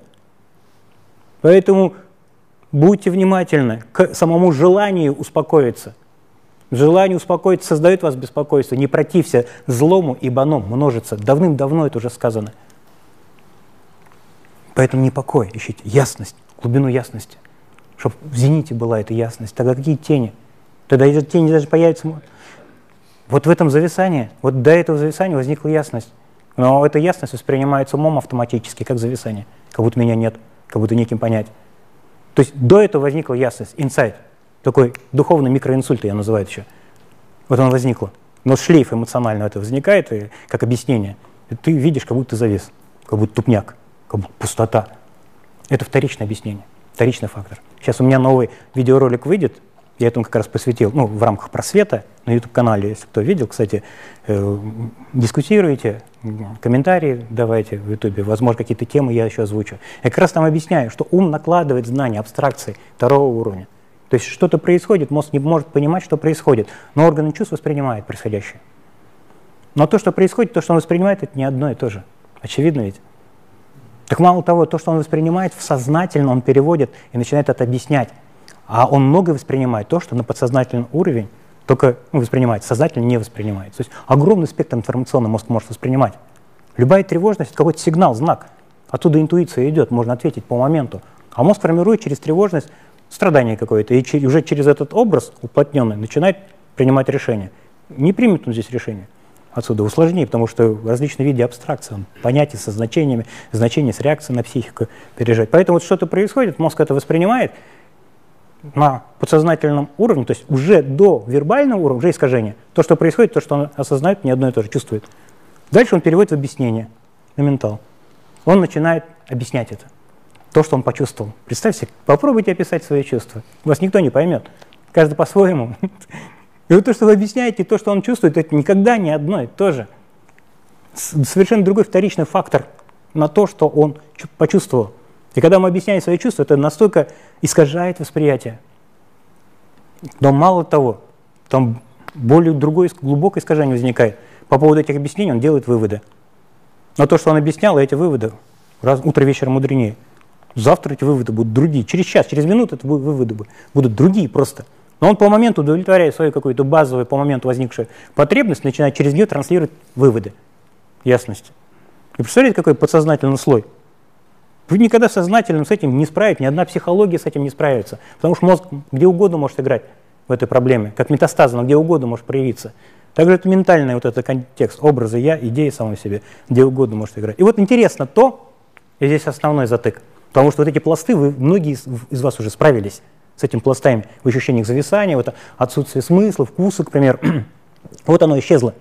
Вот это жесткие такие объяснения, такие галлюцинации, чувственные там, на уровне объяснения, на уровне. Так вот, по поводу этих выводов, что мозг сделал значение, он начинает создавать вторичное состояние. И он на первичное состояние накладывает те состояния из объяснения и начинает интерпретировать в совокупности с тем, что принял информацию, еще дополнительная абстракция. Это такая субъективная поглощенность собой, она не раскроется самой себе. Если у вас возникает это ощущение зависания, знаете, вы уже на том самом уровне, когда нет выводов. Вы не делаете выводы по поводу происходящего, вы чистыми стали. это не то, что в минус необходимо оценивать, не то, что в плюс необходимо оценивать, но, по крайней мере, быть сознаванием то, что стоит между минусом и между плюсом. Когда есть целостное рассознавание, тогда не будет никто в тебе говорить, что это зависание. Потому что ты не пропал, когда зависание произошло. Ты-то есть, и вот этот фактор себя, он теряется в определении того, что это зависание. Надеюсь, я несложно объясняю, потому что здесь сложнее форми э, формировать уже мысли. То есть ты до объяснения есть, а мозг завис. Почему? Он уже не отражает, ты чище стал. Ты на что-то уже не реагируешь практически, то есть не создает выводы, воспринимает, ты чище воспринимаешь этот процесс. Я однажды, когда вы говорили про восприятие восприятие, и первый раз, когда я услышал, а, я действительно не мог объяснить. То есть даже вот я говорю, не мог объяснить это. Знай, что нет объясняющего. Вот это восприми. Да. То есть был какой-то процесс, то есть... Ты всегда есть. Мозг объясняет, он тебя отрицает, к сожалению. Ну, это не хватает улавливать, что то, в чем он объясняет, он себя не объясняет и не нуждается в этом объяснении. То есть, смотрите, одно из домашних заданий, которое я тоже задаю, в принципе, публично, это тоже у меня есть, это попробуй сам себе вопросы писать. Но по моменту, когда эмо эмоция возникла, потому что у этой эмоции уже есть свой ответ. Вопрос без эмоционального плана не возникнет. Уже есть свой ответ. Если вы ориентируетесь на гуру, как на авторитет, как на хозяина, все, вы, вас у себя нету, вы еще глубже спите. Но когда есть по моменту возможность уловить, как возник этот вопрос, и тут же по моменту в режиме дурака ответить, зафиксируйте это, пускай это будет. Любой вопрос, который ты хотел меня вот такому классному пацану задать. Вот любой вопрос, вот то, что видишь как авторитет, просто вот сам себе, научитесь сами себе отвечать, потому что ничего нового здесь не говорится. Ничего нового не говорится. Вы так уже чувствуете, воспринимаете. Ну, почему это не работает? Да? А что должно работать? А для чего? Во имя чего? Ради чего? Вы могли бы полюбить радикала. Ради кого? Это, здесь, здесь, здесь необходимо э, не ради чего-то, а распознать, как это возникает игра, уловить. Вот этот фактор – как она возникает, как, как мозг формирует саму себе идею. И вот когда ты записываешь вопрос и по моменту в этом эмоционально отвечаешь, потом, через два часа посмотри в этот блокнотик и почувствуй, что мозг будет объяснять, вопрос потерял актуальность. Но здесь основная ловушка зрелого искателя. Не вопрос потерял иск, а вопрошающий. Ты-то есть? Вот это ощущение себя бытийного по моменту, откуда вот возникает, инерция этого вопроса, она не может быть разной, другой. Так вот, когда есть ощущение, что вопрос потерял актуальность, ты опять как личность опять создаешь себя, ну, скажем так, воспроизводишь это. А когда есть ощущение, что вопрошающий потерял актуальность, то идеи о самом себе, они как бы на экран переносят от момента к моменту. Так мало того, когда ты через, ну, ответишь, как, как игра, ты начинаешь видеть много альтернативных состояний. Это очень интересно то для механизмов настоящего прощения, принятия, отпускания. Когда этими вариациями можно играть, когда со всех сторон может посмотреть, может посмотреть эту проблему. Так вот, когда ты отвечаешь через два часа на этот вопрос, поиграйся другим ответом. Потому что эмоционального состояния того уже нету. И ты как сосед, который на ваши бытовые проблемы ответит лучше, чем вы, находясь в этой купольности, так же и здесь. Ты как бы со стороны смотришь на того, кем себя считал, и уже играешь этим вопросом. Он чище будет. Ну, здесь на самом деле по-разному может возникать, конечно же. Важно, что перспектива возникает. Эмоционального плана нет, вопрос принимает какое-то волновое событие уже. Через 4 часа посмотри, поиграйся другим ответом. Через 8 часов, потом через сутки. Потом через неделю лучше всего. Так, это называется метод долговременной потенциации, так мозг запоминает вот в этих алгоритмах. Также он себя может депрограммировать. Это я, личность, образ. И тогда получается то, что в совокупности, когда ты через неделю соберешь эти ответы, ты сделай уже отсюда один вывод. Ответ будет глубже намного, чем я бы сейчас вот руками махал перед тобой, не учитывая твой опыт. Ты собой начинаешь отвечать. Тоже инструмент, он тоже депрограммирует психику на уровне реальности этого вопрошающего. Вопрошающий тоже переносится на экран сознания. Это как накачать мышцы осознанности, знаете, как тренажер ментальный. И тогда мозг начинает видеть, он задал вопрос, но не убеждает самого себя. Эмоциональный переживание этого вопрошающего, оно не столь активно, сильно, вы легко, как утро, вечером, мудренее, в любой момент можете отвечать на эти вопросы. То есть у вас получается вот эти потоковые состояния сознания, они возрастают, возрастают, возрастают. Они шире как бы становятся. Это спонтанность. Сделайся. Это один из примеров. То, что я в нейростолке не даю, в принципе, это действительно коррелирует психику. Она не бдительна, она внимательна к тому, как себе играет. Это разные вещи. Бдительность – это контроль, а внимание – это как созерцание. Как созерцание происходящему, как он сам себе играет. То есть вот этот момент, возможность как бы ума увидеть то, как он сам себе, для себя же играет, она здесь нарастает. Когда это видится, тогда мозг бросает знание по поводу того, что ты завис, но психически ее уже эмоционально не переживает. Он начинает свое знание видеть как свое знание и не переживать реальность ее. Вот он очень важный фактор живого чисто бытийного события, переживания самого себя. Но все равно будет знание бросать. Он так настроен, так у него психическое, э, он так выживал за счет этого. Он не передекодирует очень быстро. Другое дело, что он по поводу своих значений, выводов, эмоциональную реальность не создает. Получается, он бросает знаки, но уже как бы сомневается сперва в них, а потом видит, а, этим можно играть же, жонглировать этой информацией, как дети в кабинете пифи. Ну, вы сейчас говорите, я слушаю, понимаешь, что это не нужно. Ну, не нужно, не нужно. Это нормально? Нормально тоже. Классно. Потому что я слушаю, понимаю, понимаю, то есть осознание того, что вообще куда-то никуда. Я говорю о биологических процессах. Я... Смотрите, э, а куда туда? Давай объясню. О, ты знаешь, ну ты знаешь, что это не то. ну знаешь, что не туда. Ну о чем мы говорим тогда? Кстати, я этот момент тоже думаю, если есть, какая разница? Что... Никакая разницы нету. Я, я говорю о том, что рефлекс остывает. Мир сам по себе проявляется. Другое дело на подсознательном уровне. Из-за этой рефлексии социальных образов, каких-то моральных, этических, нравственных инструментов, они важны и нужны, но ты их перезрел. Кто-то сказал об этом, когда нет любви, возникает правило, подменяющее ее. Вот примерно то же самое. Вот оно и возникает, некое такое целостное восприятие. Но еще реакция остаточная. Они существуют. Ты бы сюда не пришел бы, понимаешь, не задавал бы вопросы, этих реакций не, было бы. Я тебе не нужен был бы.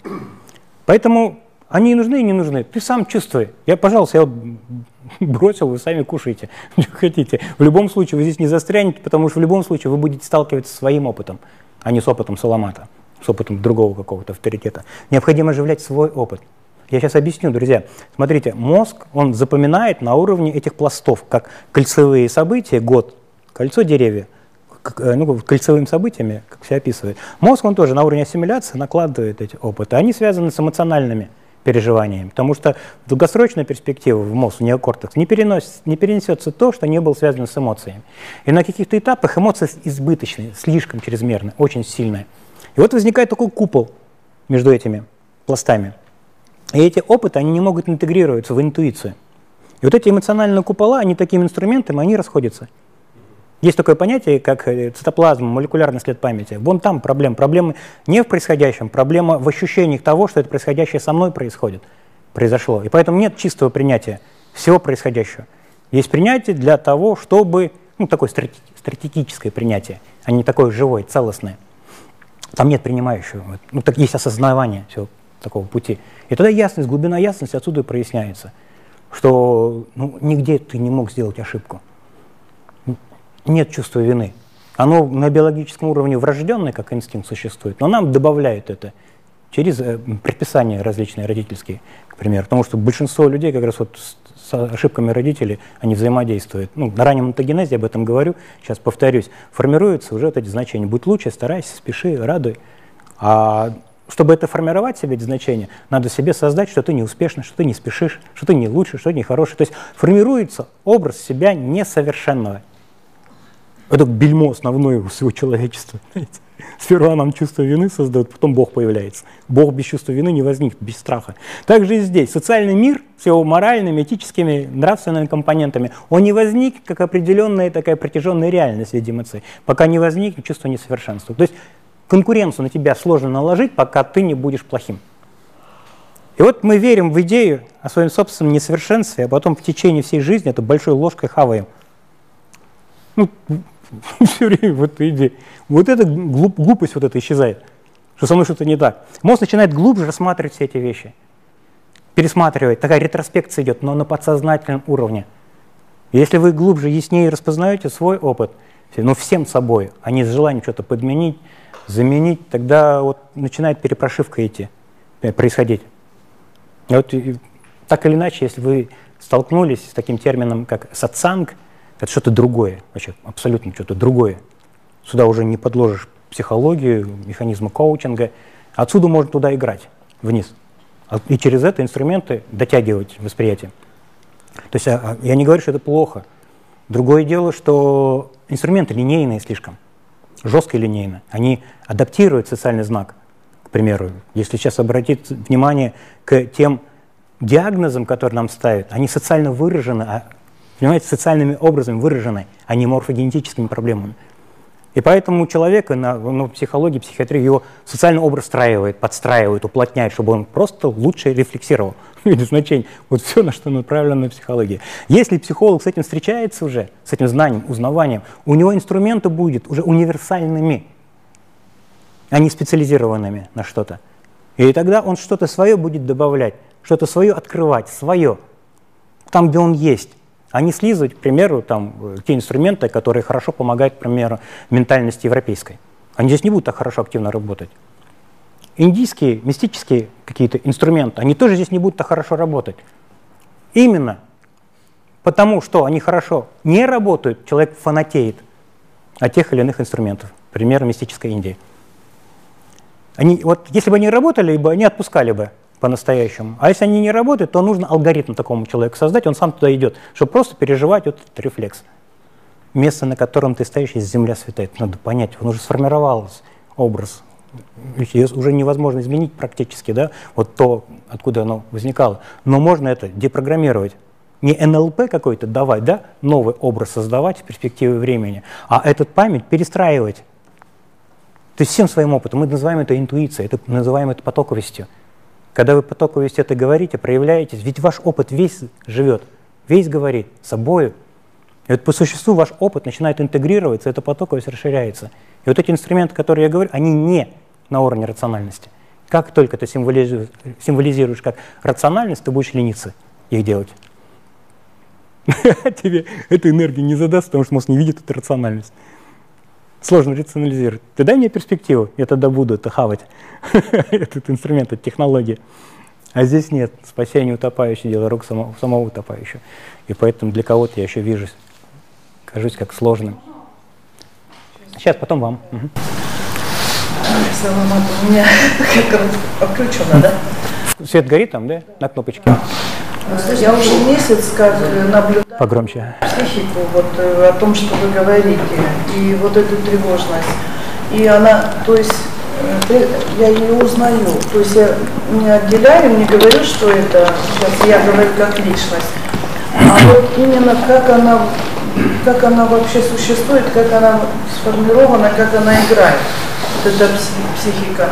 И вдруг разворачивается игра, жизнь подбрасывает мне людей, я начинаю играть и вижу, как это все, взрывы, вот эти, несдержанность. И я наблюдающая, как э, эту всю игру, понимаю, что я не могу ничего изменить, ничего там. Я просто вошла, вот как воздух, вошла и там участвую. Потом у меня чувство, вот я поймала слово претензия и чувство вины о том, что я же, я же наблюдала, я же знала эту игру, видела, ощущала, переживала, почему я спровоцировалась и ощутила себя ну, на том уровне, как опустилась. Сейчас я наблюдаю психику, свою нездоровую психику, как она вот существует. Поднимите руки, у кого здоровая психика. Я вообще больной на всю голову. Смотрите на меня. Но для того у нас мысль такая, э, э, она до того, что я есть, или она, когда уже проявляется, когда вместе я есть, когда уже как личность проявляется. Я вот тут и я вот вижу себя. Ошибка, ошибка в том, что когда подобное восприятие есть, мозг автоматически на подсознательном уровне начинает это рационализировать. Такое возникание, возникает ощущение, а, я пришел, я добился, я достиг, о, я теперь вижу. такое одухотворенность этими процессами. А здесь больше, как бы это фильм идет, крутится, и все, вы сидите в зрительном зале. Если нет вовлеченности во все это, ну, не то, что вовлеченность, вы не создаете себе тот образ, который это идентифицировал, как что, то, что со мной происходит, тогда это спокойно рассмотрится. Она, важный показатель все это, она расхлопывается, происходит вот такое зависание, к примеру.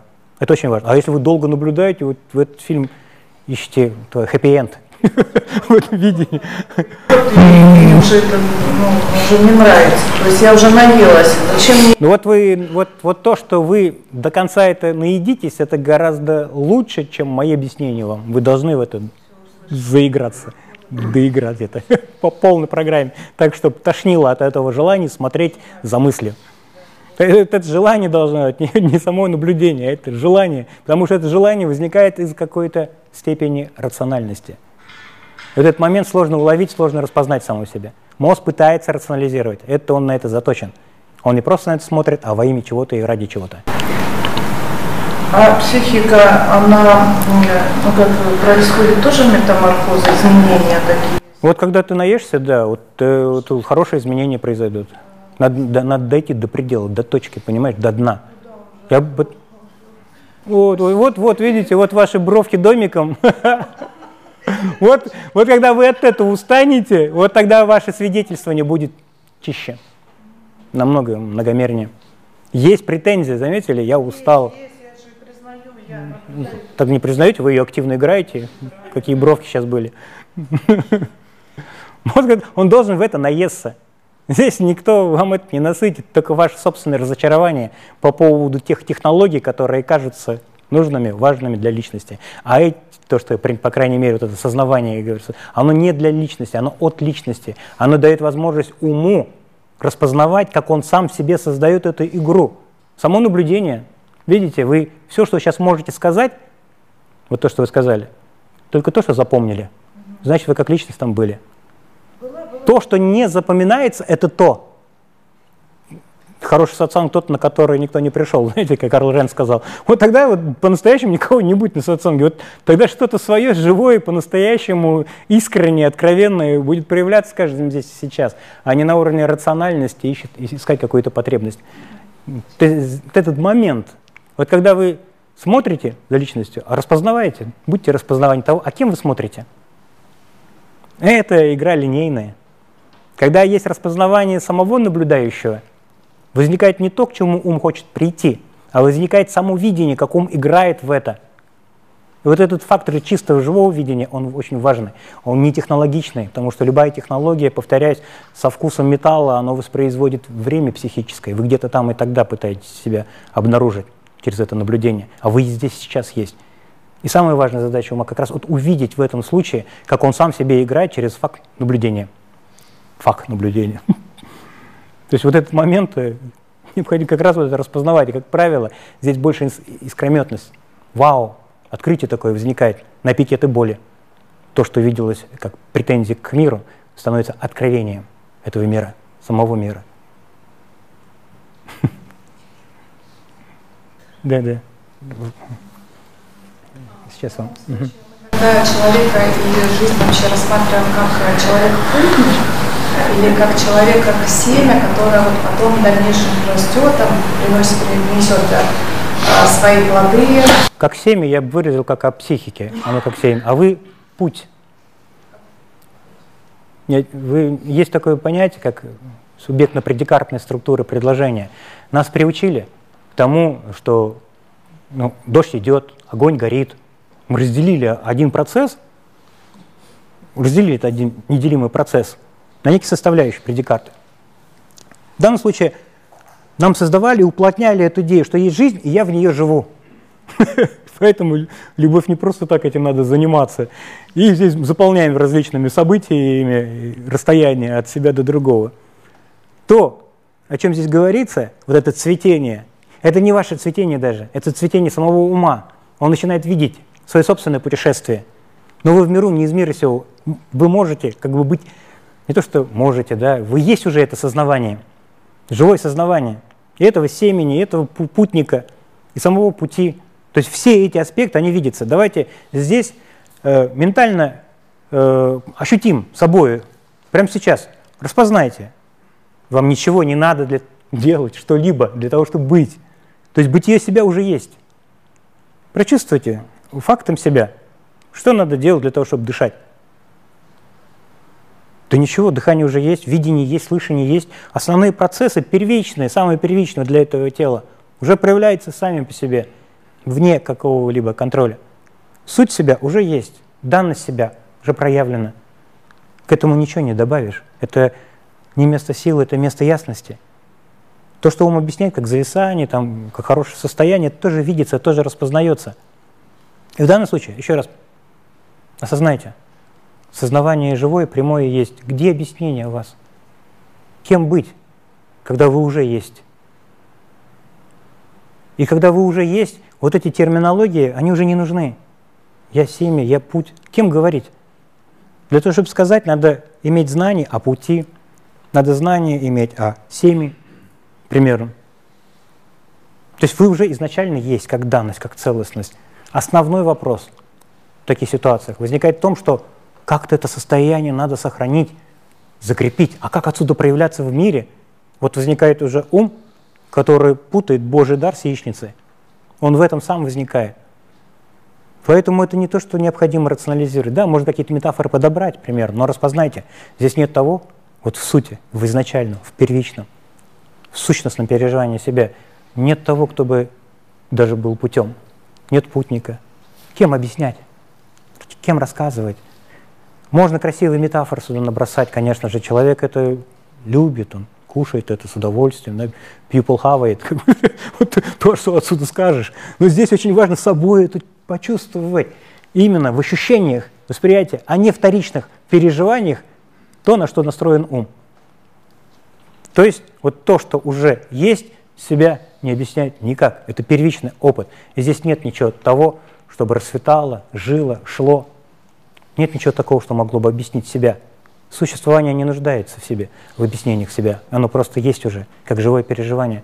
Именно поэтому, как у дыхания нет никакого вкуса, так у вас сущностного ощущения, вот переживания, нет никакого вкуса, который мог бы объяснить ум. Все, что он объясняет, это вторичное подсознательное отпускание этих образов, как гормональное состояние. Он начинает здесь вестись, цепляться за эти состояния. А то, что уже есть, как инсайт, вот оно происходит. Еще раз вот здесь осознайте. Ты есть путь истинной жизни, альфа и омега. Как похоже. Ведь давным-давно эти тезисы брошены. Это гностические тезисы, к сожалению, буквалисты по-своему это все интерпретировали. То есть это собой узнавать. Нет путешественника, есть путь, есть дыхание, есть говорение, а говорящего нет. Где он? Это уже невозможно нащупать. То есть вы не исчезаете никуда, когда вы есть это уже. Вы всегда это есть. И кем здесь умереть? Кем родиться? Кем здесь просветлеть? Кем спать здесь? Нет этих дискретных функций. Да-да. Можно путь как эволюцию рассматривать, да, но эволюция не ваша. Вы изначально целостны уже. Не связывайте это ощущение эволюции, раскрытия, расширения с собой, как с личностью. Это работа психики. Ум сам себя пробуждает, ум сам себя ищет. Но он пробуждает себя от своих собственных сновидений, внутри своих идей о том, что значит пробудиться. Поэтому он и от этого тоже просыпается, от желания проснуться внутри своих собственных идей. И это очень, ну, на самом деле, это сильная метафора, то, что я сейчас сказал. Надо до этого дорасти, дотянуться. Что неким спать. Кем спать здесь, когда вы есть просто? Кем проснуться тогда? Вот ощутите. Желание проснуться – это еще одно снотворное, подброшенное самим умом в себе же самого. И эволюционирует сам ум. И он эволюционирует не над своими опытами, а своими индивидуальными опытами. И это тоже необходимо понять, потому что он пытается убежать от своих опытов. Как он убежит, у него нет такой возможности. Но лоботомия есть хирургическая. Хорошо, это психохирургическую лоботомию отменили. Вот то, что вы идете, то, на что как бы движетесь в этом узнавании, это и есть вот это узнавание того, как он играет самого себя. Истинный вы. Он не пытается даже знать себя, либо узнавать себя, он просто не оперирует этими контекстами. И вот она, когнитивная ловушка самого себя, ума. Он пытается пробудить то, что не может уснуть. И его игра в пробуждение – это глубокий сон. Это тоже необходимо где-то уловить и распознать, чтобы признаться. И вот эволюция ума, как раз вот это распознавание, это опять же я. Я сперва создал веру, что я уснул, а потом создал идею, что я проснулся, благо, что здесь гормональный фактор очень много в этом контексте пробуждения. А он пробуждается, эволюционирует именно тогда, когда желание прийти к чему-то эталонному у него исчезает. Тогда он видит то, как он создает идею, что он заснул. Вот этот фактор очень важный для ума. Он распознает, о, я сейчас сон создаю. Он начинает видеть, ух ты, как красиво я страдал только что. Потому что акт страдания, акт творчества. Семейные драмы идут без репетиций, мы красиво играем, там даже не замечаем, какая-то игра насыщенная, просто оно не с той стороны вытекает. Творческая игра страданий. Я поэтому и говорю, что творческая самореализация всего своего опыта порой это для многих то, что является последним шагом, толчком. Это, получается, все факторы, которые в жизни человека, да, а человек сам создает, правильно? Сам себе создает, играет. Поиграть в сон, да. Он сам себе это создает, сам себе это все рисует. Ему необходимо это уловить самому уму. И он это отлавливает уже. Но когда он отлавливает, вы, есть ощущение, что вы зависли. Есть ощущение прокрастинации, есть ощущение отсутствия смысла, вкуса. Потому что рефлекс очень сильный. Если бы вы в ашраме было бы, это хорошо бы себя продолжало. А вы в социальном мире, вы в эпицентре находитесь. И вам все время кто-то дает провокацию для того, чтобы вы воспроизвели реальность себя как образ, как идею. И поэтому те инструменты духовные, которые помогали человеку 50 лет назад, 100 лет назад, они не будут сейчас работать. Потому что другую, другую реальность психика переживает, понимаете? Абсолютно другую реальность. И другие, не технологии, но именно просвещение. Вот этот механизм, он очень важный. Узнавание, чтобы света больше, светение, было, а не тление. Узнавание. То есть ваш опыт, он уникальным. Желание самовыразить, оно всегда было после вот этого знания. К примеру, вы понимаете на сатсангах все, что мастер, они все одно и то же говорят. Потому что ну, не может ваша суть быть разная. Она везде одна. Поэтому кажется, что похоже все, похоже. Ну, когда вот это возникает состояние какие-то на сатсангах, вот идет отпускание, легкость, мозг сразу же подсознательно фиксирует некий знаменатель, к которому он якобы пришел. Он на это цепляется, ведется, для того, чтобы быстрее к этому обратно возвращаться, он начинает фанатеть там, к саламату, к медитации, к его, еще к чему-нибудь, знаете, вот где он, а что ты ешь, а что ты пьешь. Значит, он должен слезать эту информацию, чтобы еще ярче запомнить то место, которое привело его к этому состоянию. Это его адаптивный навык, он всасывает и фанатеет. И он игнорирует свой опыт. А этот опыт все равно будет ну, зудеть. Если вот он не раскрывается, этот опыт, ваш индивидуальный опыт, вот тогда вот это хрень полнейшая, вы будете по горизонтали одного мастера, другого мастера, пока вообще не разочаруетесь. Здесь нагрузка психическая, информационная, очень сильная для современного человека. Поэтому вот это понимание, узнавание, оно другим способом должно проявляться, прорастать. И место, на котором вы стоите, есть земля святая, потому что то, что мешало, то и помогает на самом деле. То есть весь опыт ваш будет играть, у него энергия очень мощная у всего вашего, именно всего вашего выраженного пути. Не духовного, а всего собой. Тогда это даст ту энергию мощно, когда нет отрицания, когда нет желания спрятаться от какого-то, как казалось бы, негативного опыта. Вот тогда-то вы начинаете улавливать, что эти опыты ясность дают. Отпускание настоящее, живое принятие всего, что... Потому что вы, нач... вы перестаете видеть злых людей, плохих людей, знаете, вот боговость. Но у вас внутри уже не, то, не кичится этим. Вау, я такой любящим стал. Ну, это хрень, трах самого себя, он тоже исчезает, это гордыня. Тогда вы как бы спокойно к этому относитесь. Это естественно. Просто не объяснять другого человека. Не надо говорить, он духовным. Все. Он не исчез, этот человек. Он предлагает тебе в игру какую-то сыграть. Но вы начинаете видеть эту богость первичную.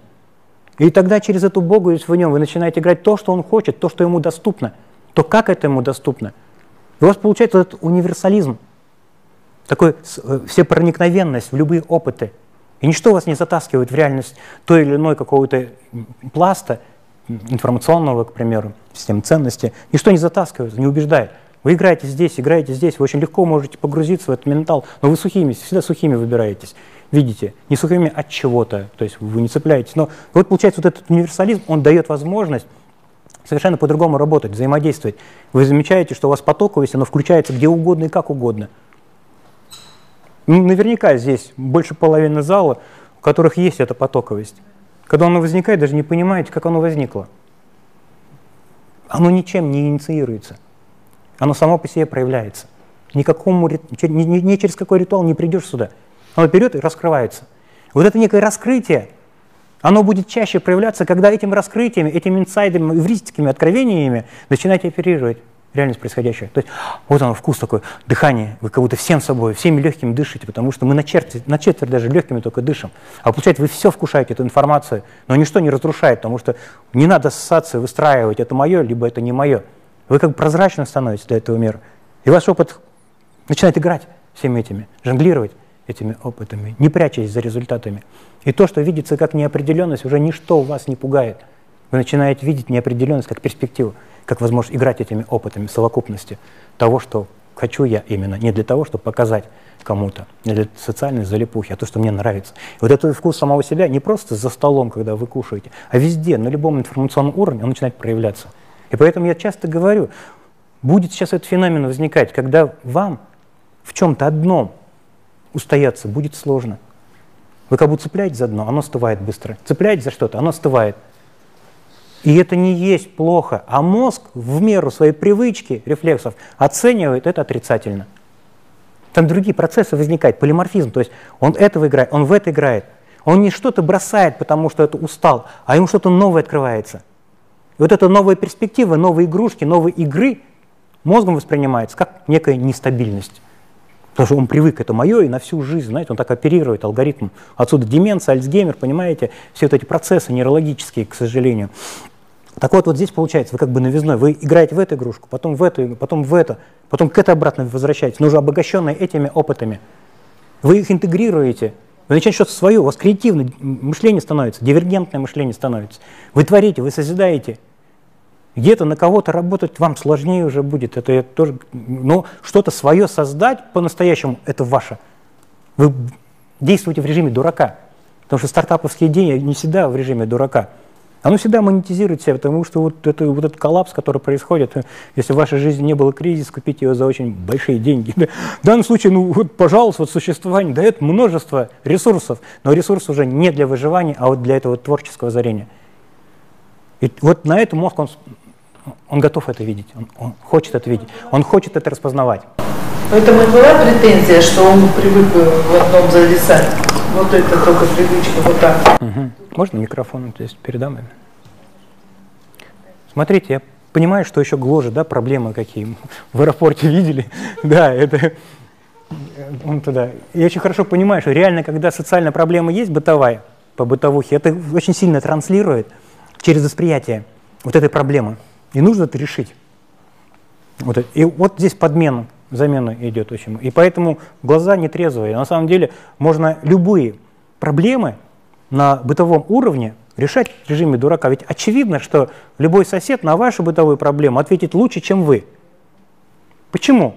Потому что вы находитесь в купольности этого «я», который сам создал эту проблему. За пределы вот этой трансценденции не происходит в виде ответа, решения, отклика. А со стороны это лучше видится, рассматривается, потому что больше перспектив распознается – Попробуйте свой опыт проявить, осознать. Я в нейросталкинге просто настаиваю описать свой духовный путь. Потом по категориям времени, когда определенное время возникло, когда примерно речка была, в каком году, а что по ней, а что там было, чтобы мозг это осознал, ретроспекцию такую создал, увидеть. Потому что возможность обобщать это, когда он это видит, у него лучше, у него больше инсайдов возникает. Он весь свой путь начинает рассматривать. Да, ошибка мышления в виде ошибка памяти там будет, но какие-то вещи вы не можете игнорировать, опыт особенно боли. Ну, по-разному, конечно же, играет, но вот этот момент, он тоже пересматривается. И вот эта возможность по-новому это увидеть, с тем видением, мышлением, через которое вам сатсанги затекают уже, у вас другое мышление уже, поверьте. Основную работу психика уже сделала. Но нужно осознать, переосознать это, такую ретроспекцию сделать. Но не для того, чтобы почистить, убрать что-либо, а увидеть, рассмотреть это как в кино. Психика так делает, когда возник какой-то страшный эпизод, такой конкретная ситуация, мозг это прокручивает очень быстро. Поэтому время замедляется, чтобы прокрутить, достать нужный файлик. Вот примерно то же самое, для того, чтобы рационально ответить, психика что делает? В данном случае то, что я говорил по поводу этих инструментов. Во-первых, она это начинает лучше видеть.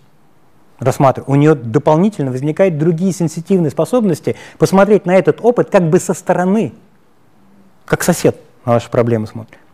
Поэтому если вы ярче выражаете эту проблему, во-первых, вот ты э, домашнее задание говорил, свой, свой вопрос, проблему, как бы, вот ты тоже попробуйте на один и ту же проблему выстроить несколько вопросов, как бы ее со всех сторон, больше альтернатив. Там в совокупности тех ответов, которые в течение недели, двух, как бы вы решите вопрос, потому что ответов очень много на самом деле. Так вот, здесь то, о чем я сейчас э, сказал, вот эта ретроспекция, она дает это больше инсайдов. То есть у вас как бы инсайдовость возрастает. Вау, вау, вы как восклицаете. Раньше страдали по этим вещам, а вот начинаете видеть, вау, завис. Блин, я же тоже вижу, что я завис. А кто видит? То есть возникает это сомнение по поводу того, что это я завис, что это я якобы переживаю. И у психики есть это проактивное качество. Она начинает видеть, что она не первичная, что сперва ты есть, и только потом кто-то завис в тебе.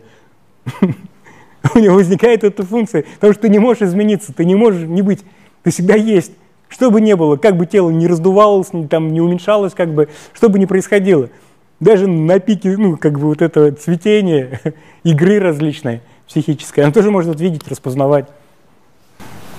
Что такое речка? Ну, духовно-целительная практика рейки. Рейки, да. Рейчка. И это так, это как женская энергия, она мягкая, поэтому. То есть это тоже как бы, если есть эти опыты, расписывайте их. Там есть определенная хронология, там Ну да, это женская энергия, я помню. Она должна была мне помочь тому саламу от онкологии. Она ни хрена не помогла. Я ругался на мастера. Что такое? Вчера вроде поперл что-то. Кому-то помогаю, мне это не помогает. И вот такое разочарование. Потому что проблема фактическая была, была онкология. А, прислушайтесь к своему опыту. Ведь в большинстве случаев мы решаем фантомные проблемы – была бы реальная проблема. Дифферен, дифференциалы психические бы сработали бы, и сдвиг произошел бы. Но из-за того, что вы долгое время решали фантомные проблемы, по которым могли бы просто не страдать, вот здесь буксование идет. Ну, нет камушков реальных, по которым вы споткнулись, по которым ударили, чтобы эти дифференциалы сработали, оттолкнули. И поэтому такая пробуксовочка очень многих. Потому что на протяжении жизни решаем фантомные проблемы, которых нету жена ушла к другому, что непонятно кому повезло. Ну, например, да? Да это не проблема, это никогда не проблема, никто к тебе не принадлежал. Проблема в том, что ты это охватываешь через личность, что это мне, что это мое, что со мной. А это никогда не было проблемой на самом деле. Вы одни пришли, одни уйдете, это надо тоже глубоко осознать. Когда это есть, тогда вот этот танец, взаимодействие, как казалось бы, с другим человеком, это как танго, танец, на который никто не опирается, знаете, где вы э, это так чувствуете живой такой танец. Да, вот это движение живое, где не из извините, пожалуйста, идете в эти отношения, потому что институт брака, он из-за этого как раз. А куда мои глаза смотрели? Если раньше, к примеру, раньше, очень интересно, недавно совсем с депутатом Госдумы общался, разговаривал, вопрос семьи, проблема в России очень сильно, мощно, да она везде, во всем мире. Почему институт семьи, демографическая проблема? А почему? А потому что не там роем, через христианские, исламские ценности, да, пытаем. Россия вообще многоконфессиональная страна. Это надо по-другому учитывать. Интересно то, что я там статистику бросил, как бы, для того, чтобы человек переварил. Там статистики, вот, к примеру, вот 19 год, до ковидный, э, разводов 78-80%. То есть за год сколько свадеб, практически только разводов. А потом через год, через два вообще разводы. Примерно 20 лет назад разводов было 40% при Советском Союзе. До Советского Союза 4% 70 лет назад. Очень интересная аналогия напрашивается. Как только начали появляться семейные психологи, разводов становилось все больше и больше. Как только психология, психотерапия, то, что человека впаривает социальный образ в эту рефлекс по поводу того, каким я должен быть рядом с другим, тем больше вот этого потери себя, тем больше. По-настоящему мы встречаемся на сущностном уровне, на живом уровне. Когда ты не из потребительства идешь в отношения, когда не поймешь, что такое отношения даже. Ты не, не объяснишь, когда ты любишь, то только ты знаешь, что ты любишь. И чем меньше оно объясняется, это то. Тогда ты как бы вот эта интуиция, вот это внутренним ощущением самого себя не теряешь себя.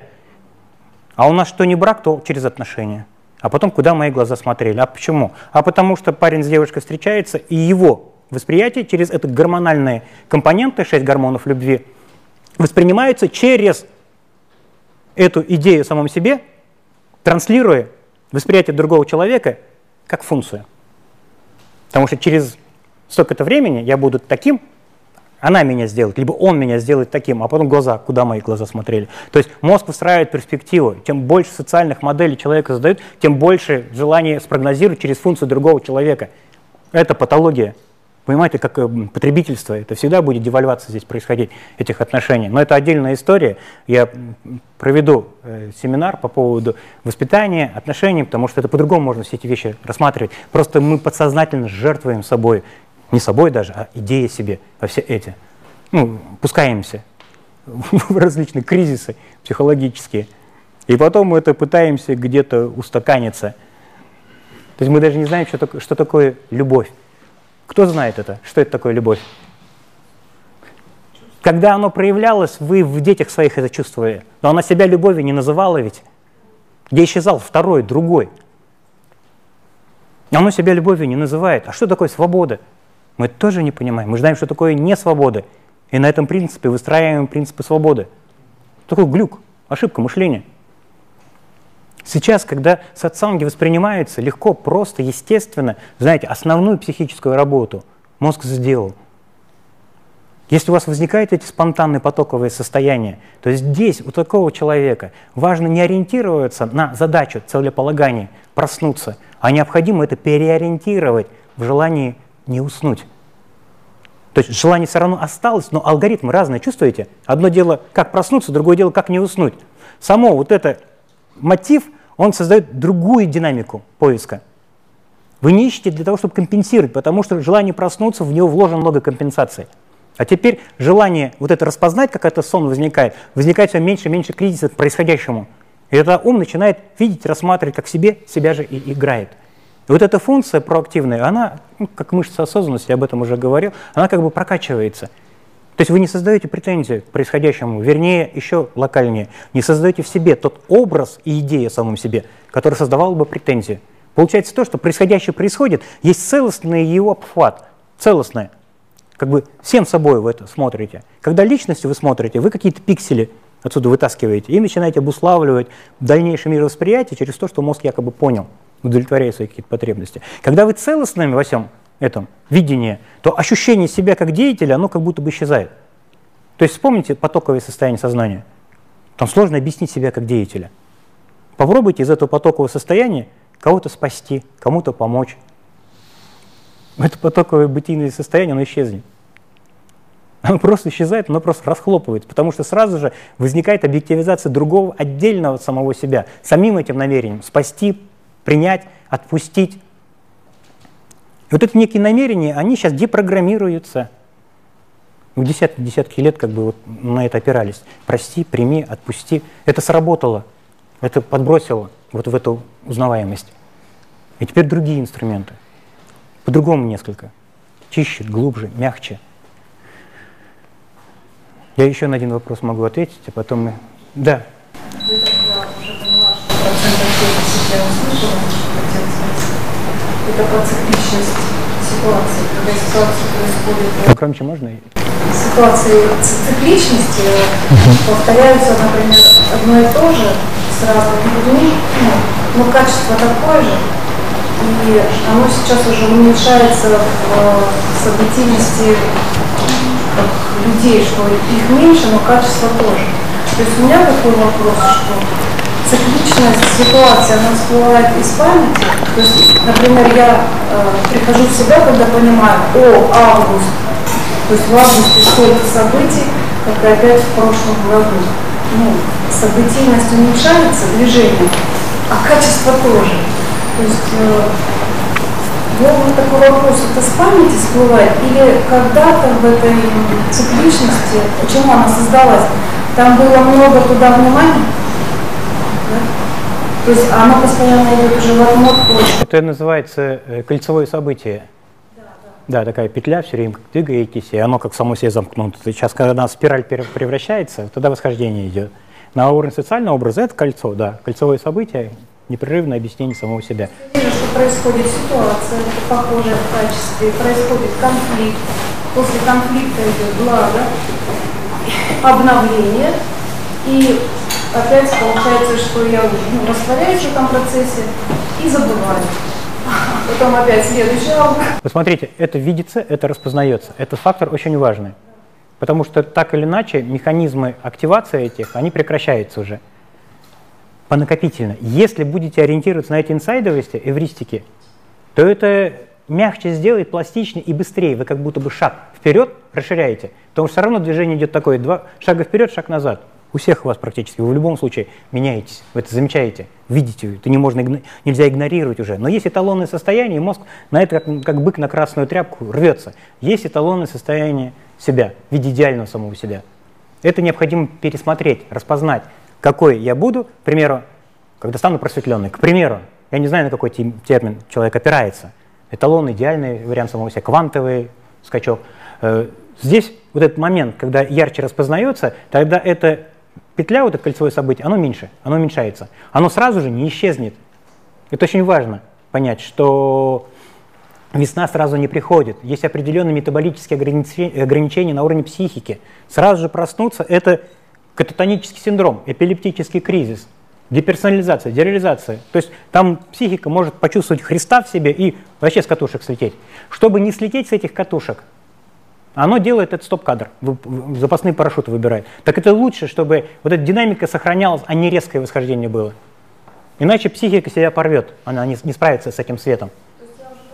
Кстати, как мастер не справился с этим светом, в психушку попал. Что ты показываешь, скорость, она уменьшилась, а само качество, я сейчас э, смотрю, из чего оно состоит, это качество, почему оно образовалось, почему идет постоянный поход. Оно же образовалось из чего? Из чего ты? Это опыт и все, память. Это работа с памятью. Сейчас идет, получается, на убывание, да? Оно на убывание идет от момента к моменту. Повторяюсь, этот процесс можно интенсифицировать. Чем? ясностью. Ясность тому, о кем вы сейчас себе объясняете, о ком вы в себе говорите. Попробуйте распознавать того персонажа в себе, которым этим занимается. Вы не там и тогда. Распознается, что когда... Он с претензией распознается? Уже нет. Вот это важный момент. Когда не создается некое другое «я», которое смотрит на это как на проблему. Ну, вот если улыбка есть, то это но там не будет никакого «ну». Этого не будет уже. Вы как по моменту начинаете обнуляться, у вас как будто бы купольность этого «я», объектив к этому смотрению, а он как исчезает. Это как бы видение происходящего происходит, а не тот, кто смотрит, это объясняет. Ну, произошло это, меньше стало. То есть вот этот момент необходимо отличить, уловить, что есть чистое видение. Вот прямо сейчас осознай себя как то, что есть уже. И сразу расхлопнутость. О чем мы сейчас говорим? Ни о чем. Вот этот момент, когда распахнется, распознается в моменте, когда ум играет, это самый нужный, нужный фактор.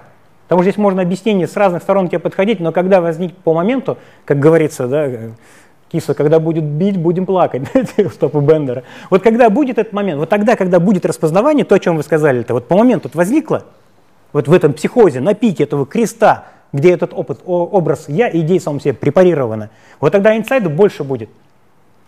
Потому что вы меня сейчас спрашиваете все равно с неким предлогом психотерапевтической проблемы. Решить ее надо.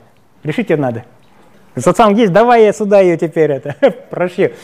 Здесь не успокоиться. Здесь не то, что даже научиться, а быть распознаванием происходящего. Вот сейчас вы есть, и есть распознавание того, что вы есть. Очевидно ведь? Что распознает само присутствие? Вот это узнавание очень важно. Тогда мозг не будет заигрываться. Чисто не там, где убирает, где не соет. В вашем случае это тем более для тех, у кого потоковость возникает. Естественно, спонтанно. Научиться улавливать, как ум только начинает играть. В некоторых случаях, я говорю, индуктивно начните страдать. Вы сейчас можете страдать? Нет. А попробуйте сейчас страдать по какому-то поводу. Это вы способны, вы сейчас заведетесь, если будет еще ситуация такая, знаете, сопутствующая этому страданию, сразу мозг заведется. Но сознательно попробуйте инициировать это страдание. Для чего этот инструмент я даю в нейросталкинге? Для того, чтобы ум уже улавливал импульс, как он играет не страданием, а сперва личностью и идеей самом себе, которая пуста. Когда он вспоминает себе страдающего, он еще не наполнен гормональными событиями. Чтобы наполнить гормональными событиями, эта идея самом себе, это пустая оболочка липидная, создает другого, отличного от себя, отдельного от самого себя. И вот в этом расстоянии, чем больше расстояние, тем больше гормонов. Это метаксис, платоновское выражение. Вот как это возникает, эта последовательность. Попробуйте этими вот искать. Отсюда уже сознательно себя заводя по этой спирали. Сознательно страдаете. Попробуйте. Прикольно, знаете, будет. Самое важное для психики уловить, как возникает момент, как он сам себе это играет. Тогда от момента к моменту у него будет ясность, он начинает улавливать, что страдать это невыгодно. Даже на глубинном, подсознательном уровне это невыгодно. К примеру, когда вы, я просто мотив дал страдать, внутри вас, не, не хочу, нахрена, и так хорошо сейчас. А попробуйте сделать усилие, и самое важное, увидеть то, а кем вы не хотите. Иначе психика уже все, себя объяснила. Вот этот импульс уловить, тогда вот и смех возникает. А чем улыбается? Сам ум улыбается. Ну да, действительно, я кем-то не хочу страдать, он уже страдает уже. Он уже пытается контролировать. И вот когда он уловил, уловил что он кем-то не хочет это играть, вот тогда-то он улыбается. Сам себе он увидел, как в себе играет эту игру. Потому что эта игра страдания невыгодная. Я на тематических семинарах это объясню и сейчас резюмирую. Э, в гиппокампе существует детекция ошибки. Она раньше, это социализированный некий момент, оно работало на, на такую адекватность. А правильно ли я выгляжу, а правильно я говорю? Ну, на этом все зависли. Понимаете? На это важности, нужности. А хорошо ли я говорю, а хорошо ли я выгляжу? И поэтому не просто ты говоришь, ты должен быть кем-то во всем этом. И вот непосредственно вот эта детекция ошибки – гиппокампе, она раньше работала на эту адекватность. Отсюда желание быть правильным, хорошим, нужным, избранным, уникальным. То есть это отсюда некое э, потребительство для того, чтобы какую-то серость в самом себе, фантомную, компенсировать. Так вот, вот этот момент детекции ошибки, она сейчас перепрошивается. Раньше она начинала понимать, сама психика так устроена, мозг конформист. Надо быть в социальном образе, нужно внутри коллектива быть и смотреть, у меня так как у всех, а, ну нормально тогда, все здорово. Это влияло на его адаптацию психики к социальному знаку. Раньше на биологическом уровне свой-чужой этим определялся. Чтобы, я говорил уже, последующие рефлексы выбросить, драться либо убегать. Так вот, вот этот сейчас гиппокамп, если у вас потоковое состояние возникает, он меняется. Он переходит э, вот в свои вот эти программы, это очень важно, то есть ломка идет геномная у вас еще – когда это потоковость идет. И эту ломку сложно почувствовать себя, метаморфоза. Она всегда болезненная, понимаете, такая ломка, абстинентная от социальных образов возникает, а вы это неправильно понимаете. Отсутствие смысла, вкуса. Так это вкус на самом деле, когда нет вкуса, смысла, смысловых. То есть вы есть просто сами по моменту. Вы не имитируете, не симулируете, вы чистые стали. А эту прозрачность, эту чистоту мозг не видит, как в нечто важное. Он не видит как бы себя. А как продолжить? А как знать себя? Как отрефлексировать? по поводу тех значений, которые раньше просто линейно, автоматически проявлялось. Их нету. Так вот, в гиппокампе вот эта структура детекции ошибки, она сейчас перестраивается, начинает улавливать, что страдать это невыгодно. Именно поэтому вы долго уже не можете страдать, как раньше, разыгрывать эту трагедию. То есть многие процессы перенеслись на подсознательный уровень. И идет корреляция именно не в сознательном, а на подсознательном уровне. Поэтому многие из вас чувствуют, что игра на этом этапе стала как будто бы тоньше. Ее сложнее осознать. Правильно? Потому что она перенеслась на подсознательный уровень. Да. Если раньше я два года, потом две недели, потом два дня, потом... Это вот, вот он эволюционный этап. Это тот самый эволюционный этап. Критерии э, определения, вот, вот это, ну, настоящего живого восхождения, можно? Оно как раз тем определяет, что меньше симуляции идет. Но, к сожалению, она дальше девальвируется, это восприятие, ощущением тем, что вы начинаете чувствовать отсутствие смысла. Вы просто перестали рефлексировать по поводу смысловых задач, которые основываются на тех ценностях, которые вам просто дали за определенную реальность, выдали. И вот здесь буксование идет. То есть для большинства зрелых искателей – не технология, надо понять когнитивный глюк мышления, как мне не думать о розовом слоне. Это же ошибка мышления. И оценка, что это серо, что это пусто, что это невкусно, это та же самая ошибка мышления, только на более тонком уровне. И здесь никакие инструментарии, ну, как бы не убедят вас не думать о розовом слоне. Вы представьте, вы ищете мастера по недуманию о розовом слоне. Вы технику нашли, вот через эту технику я не буду думать о розовом слоне. Вот этой херней как бы зрелый искатель занимается. Он технологии ищет, а ему необходима эта ясность, как возникает сама потребность по поводу недумания об этом слоне. Вот как это возникает?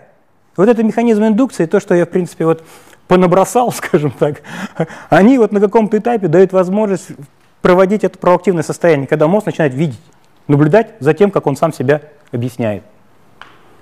Спасибо вам. you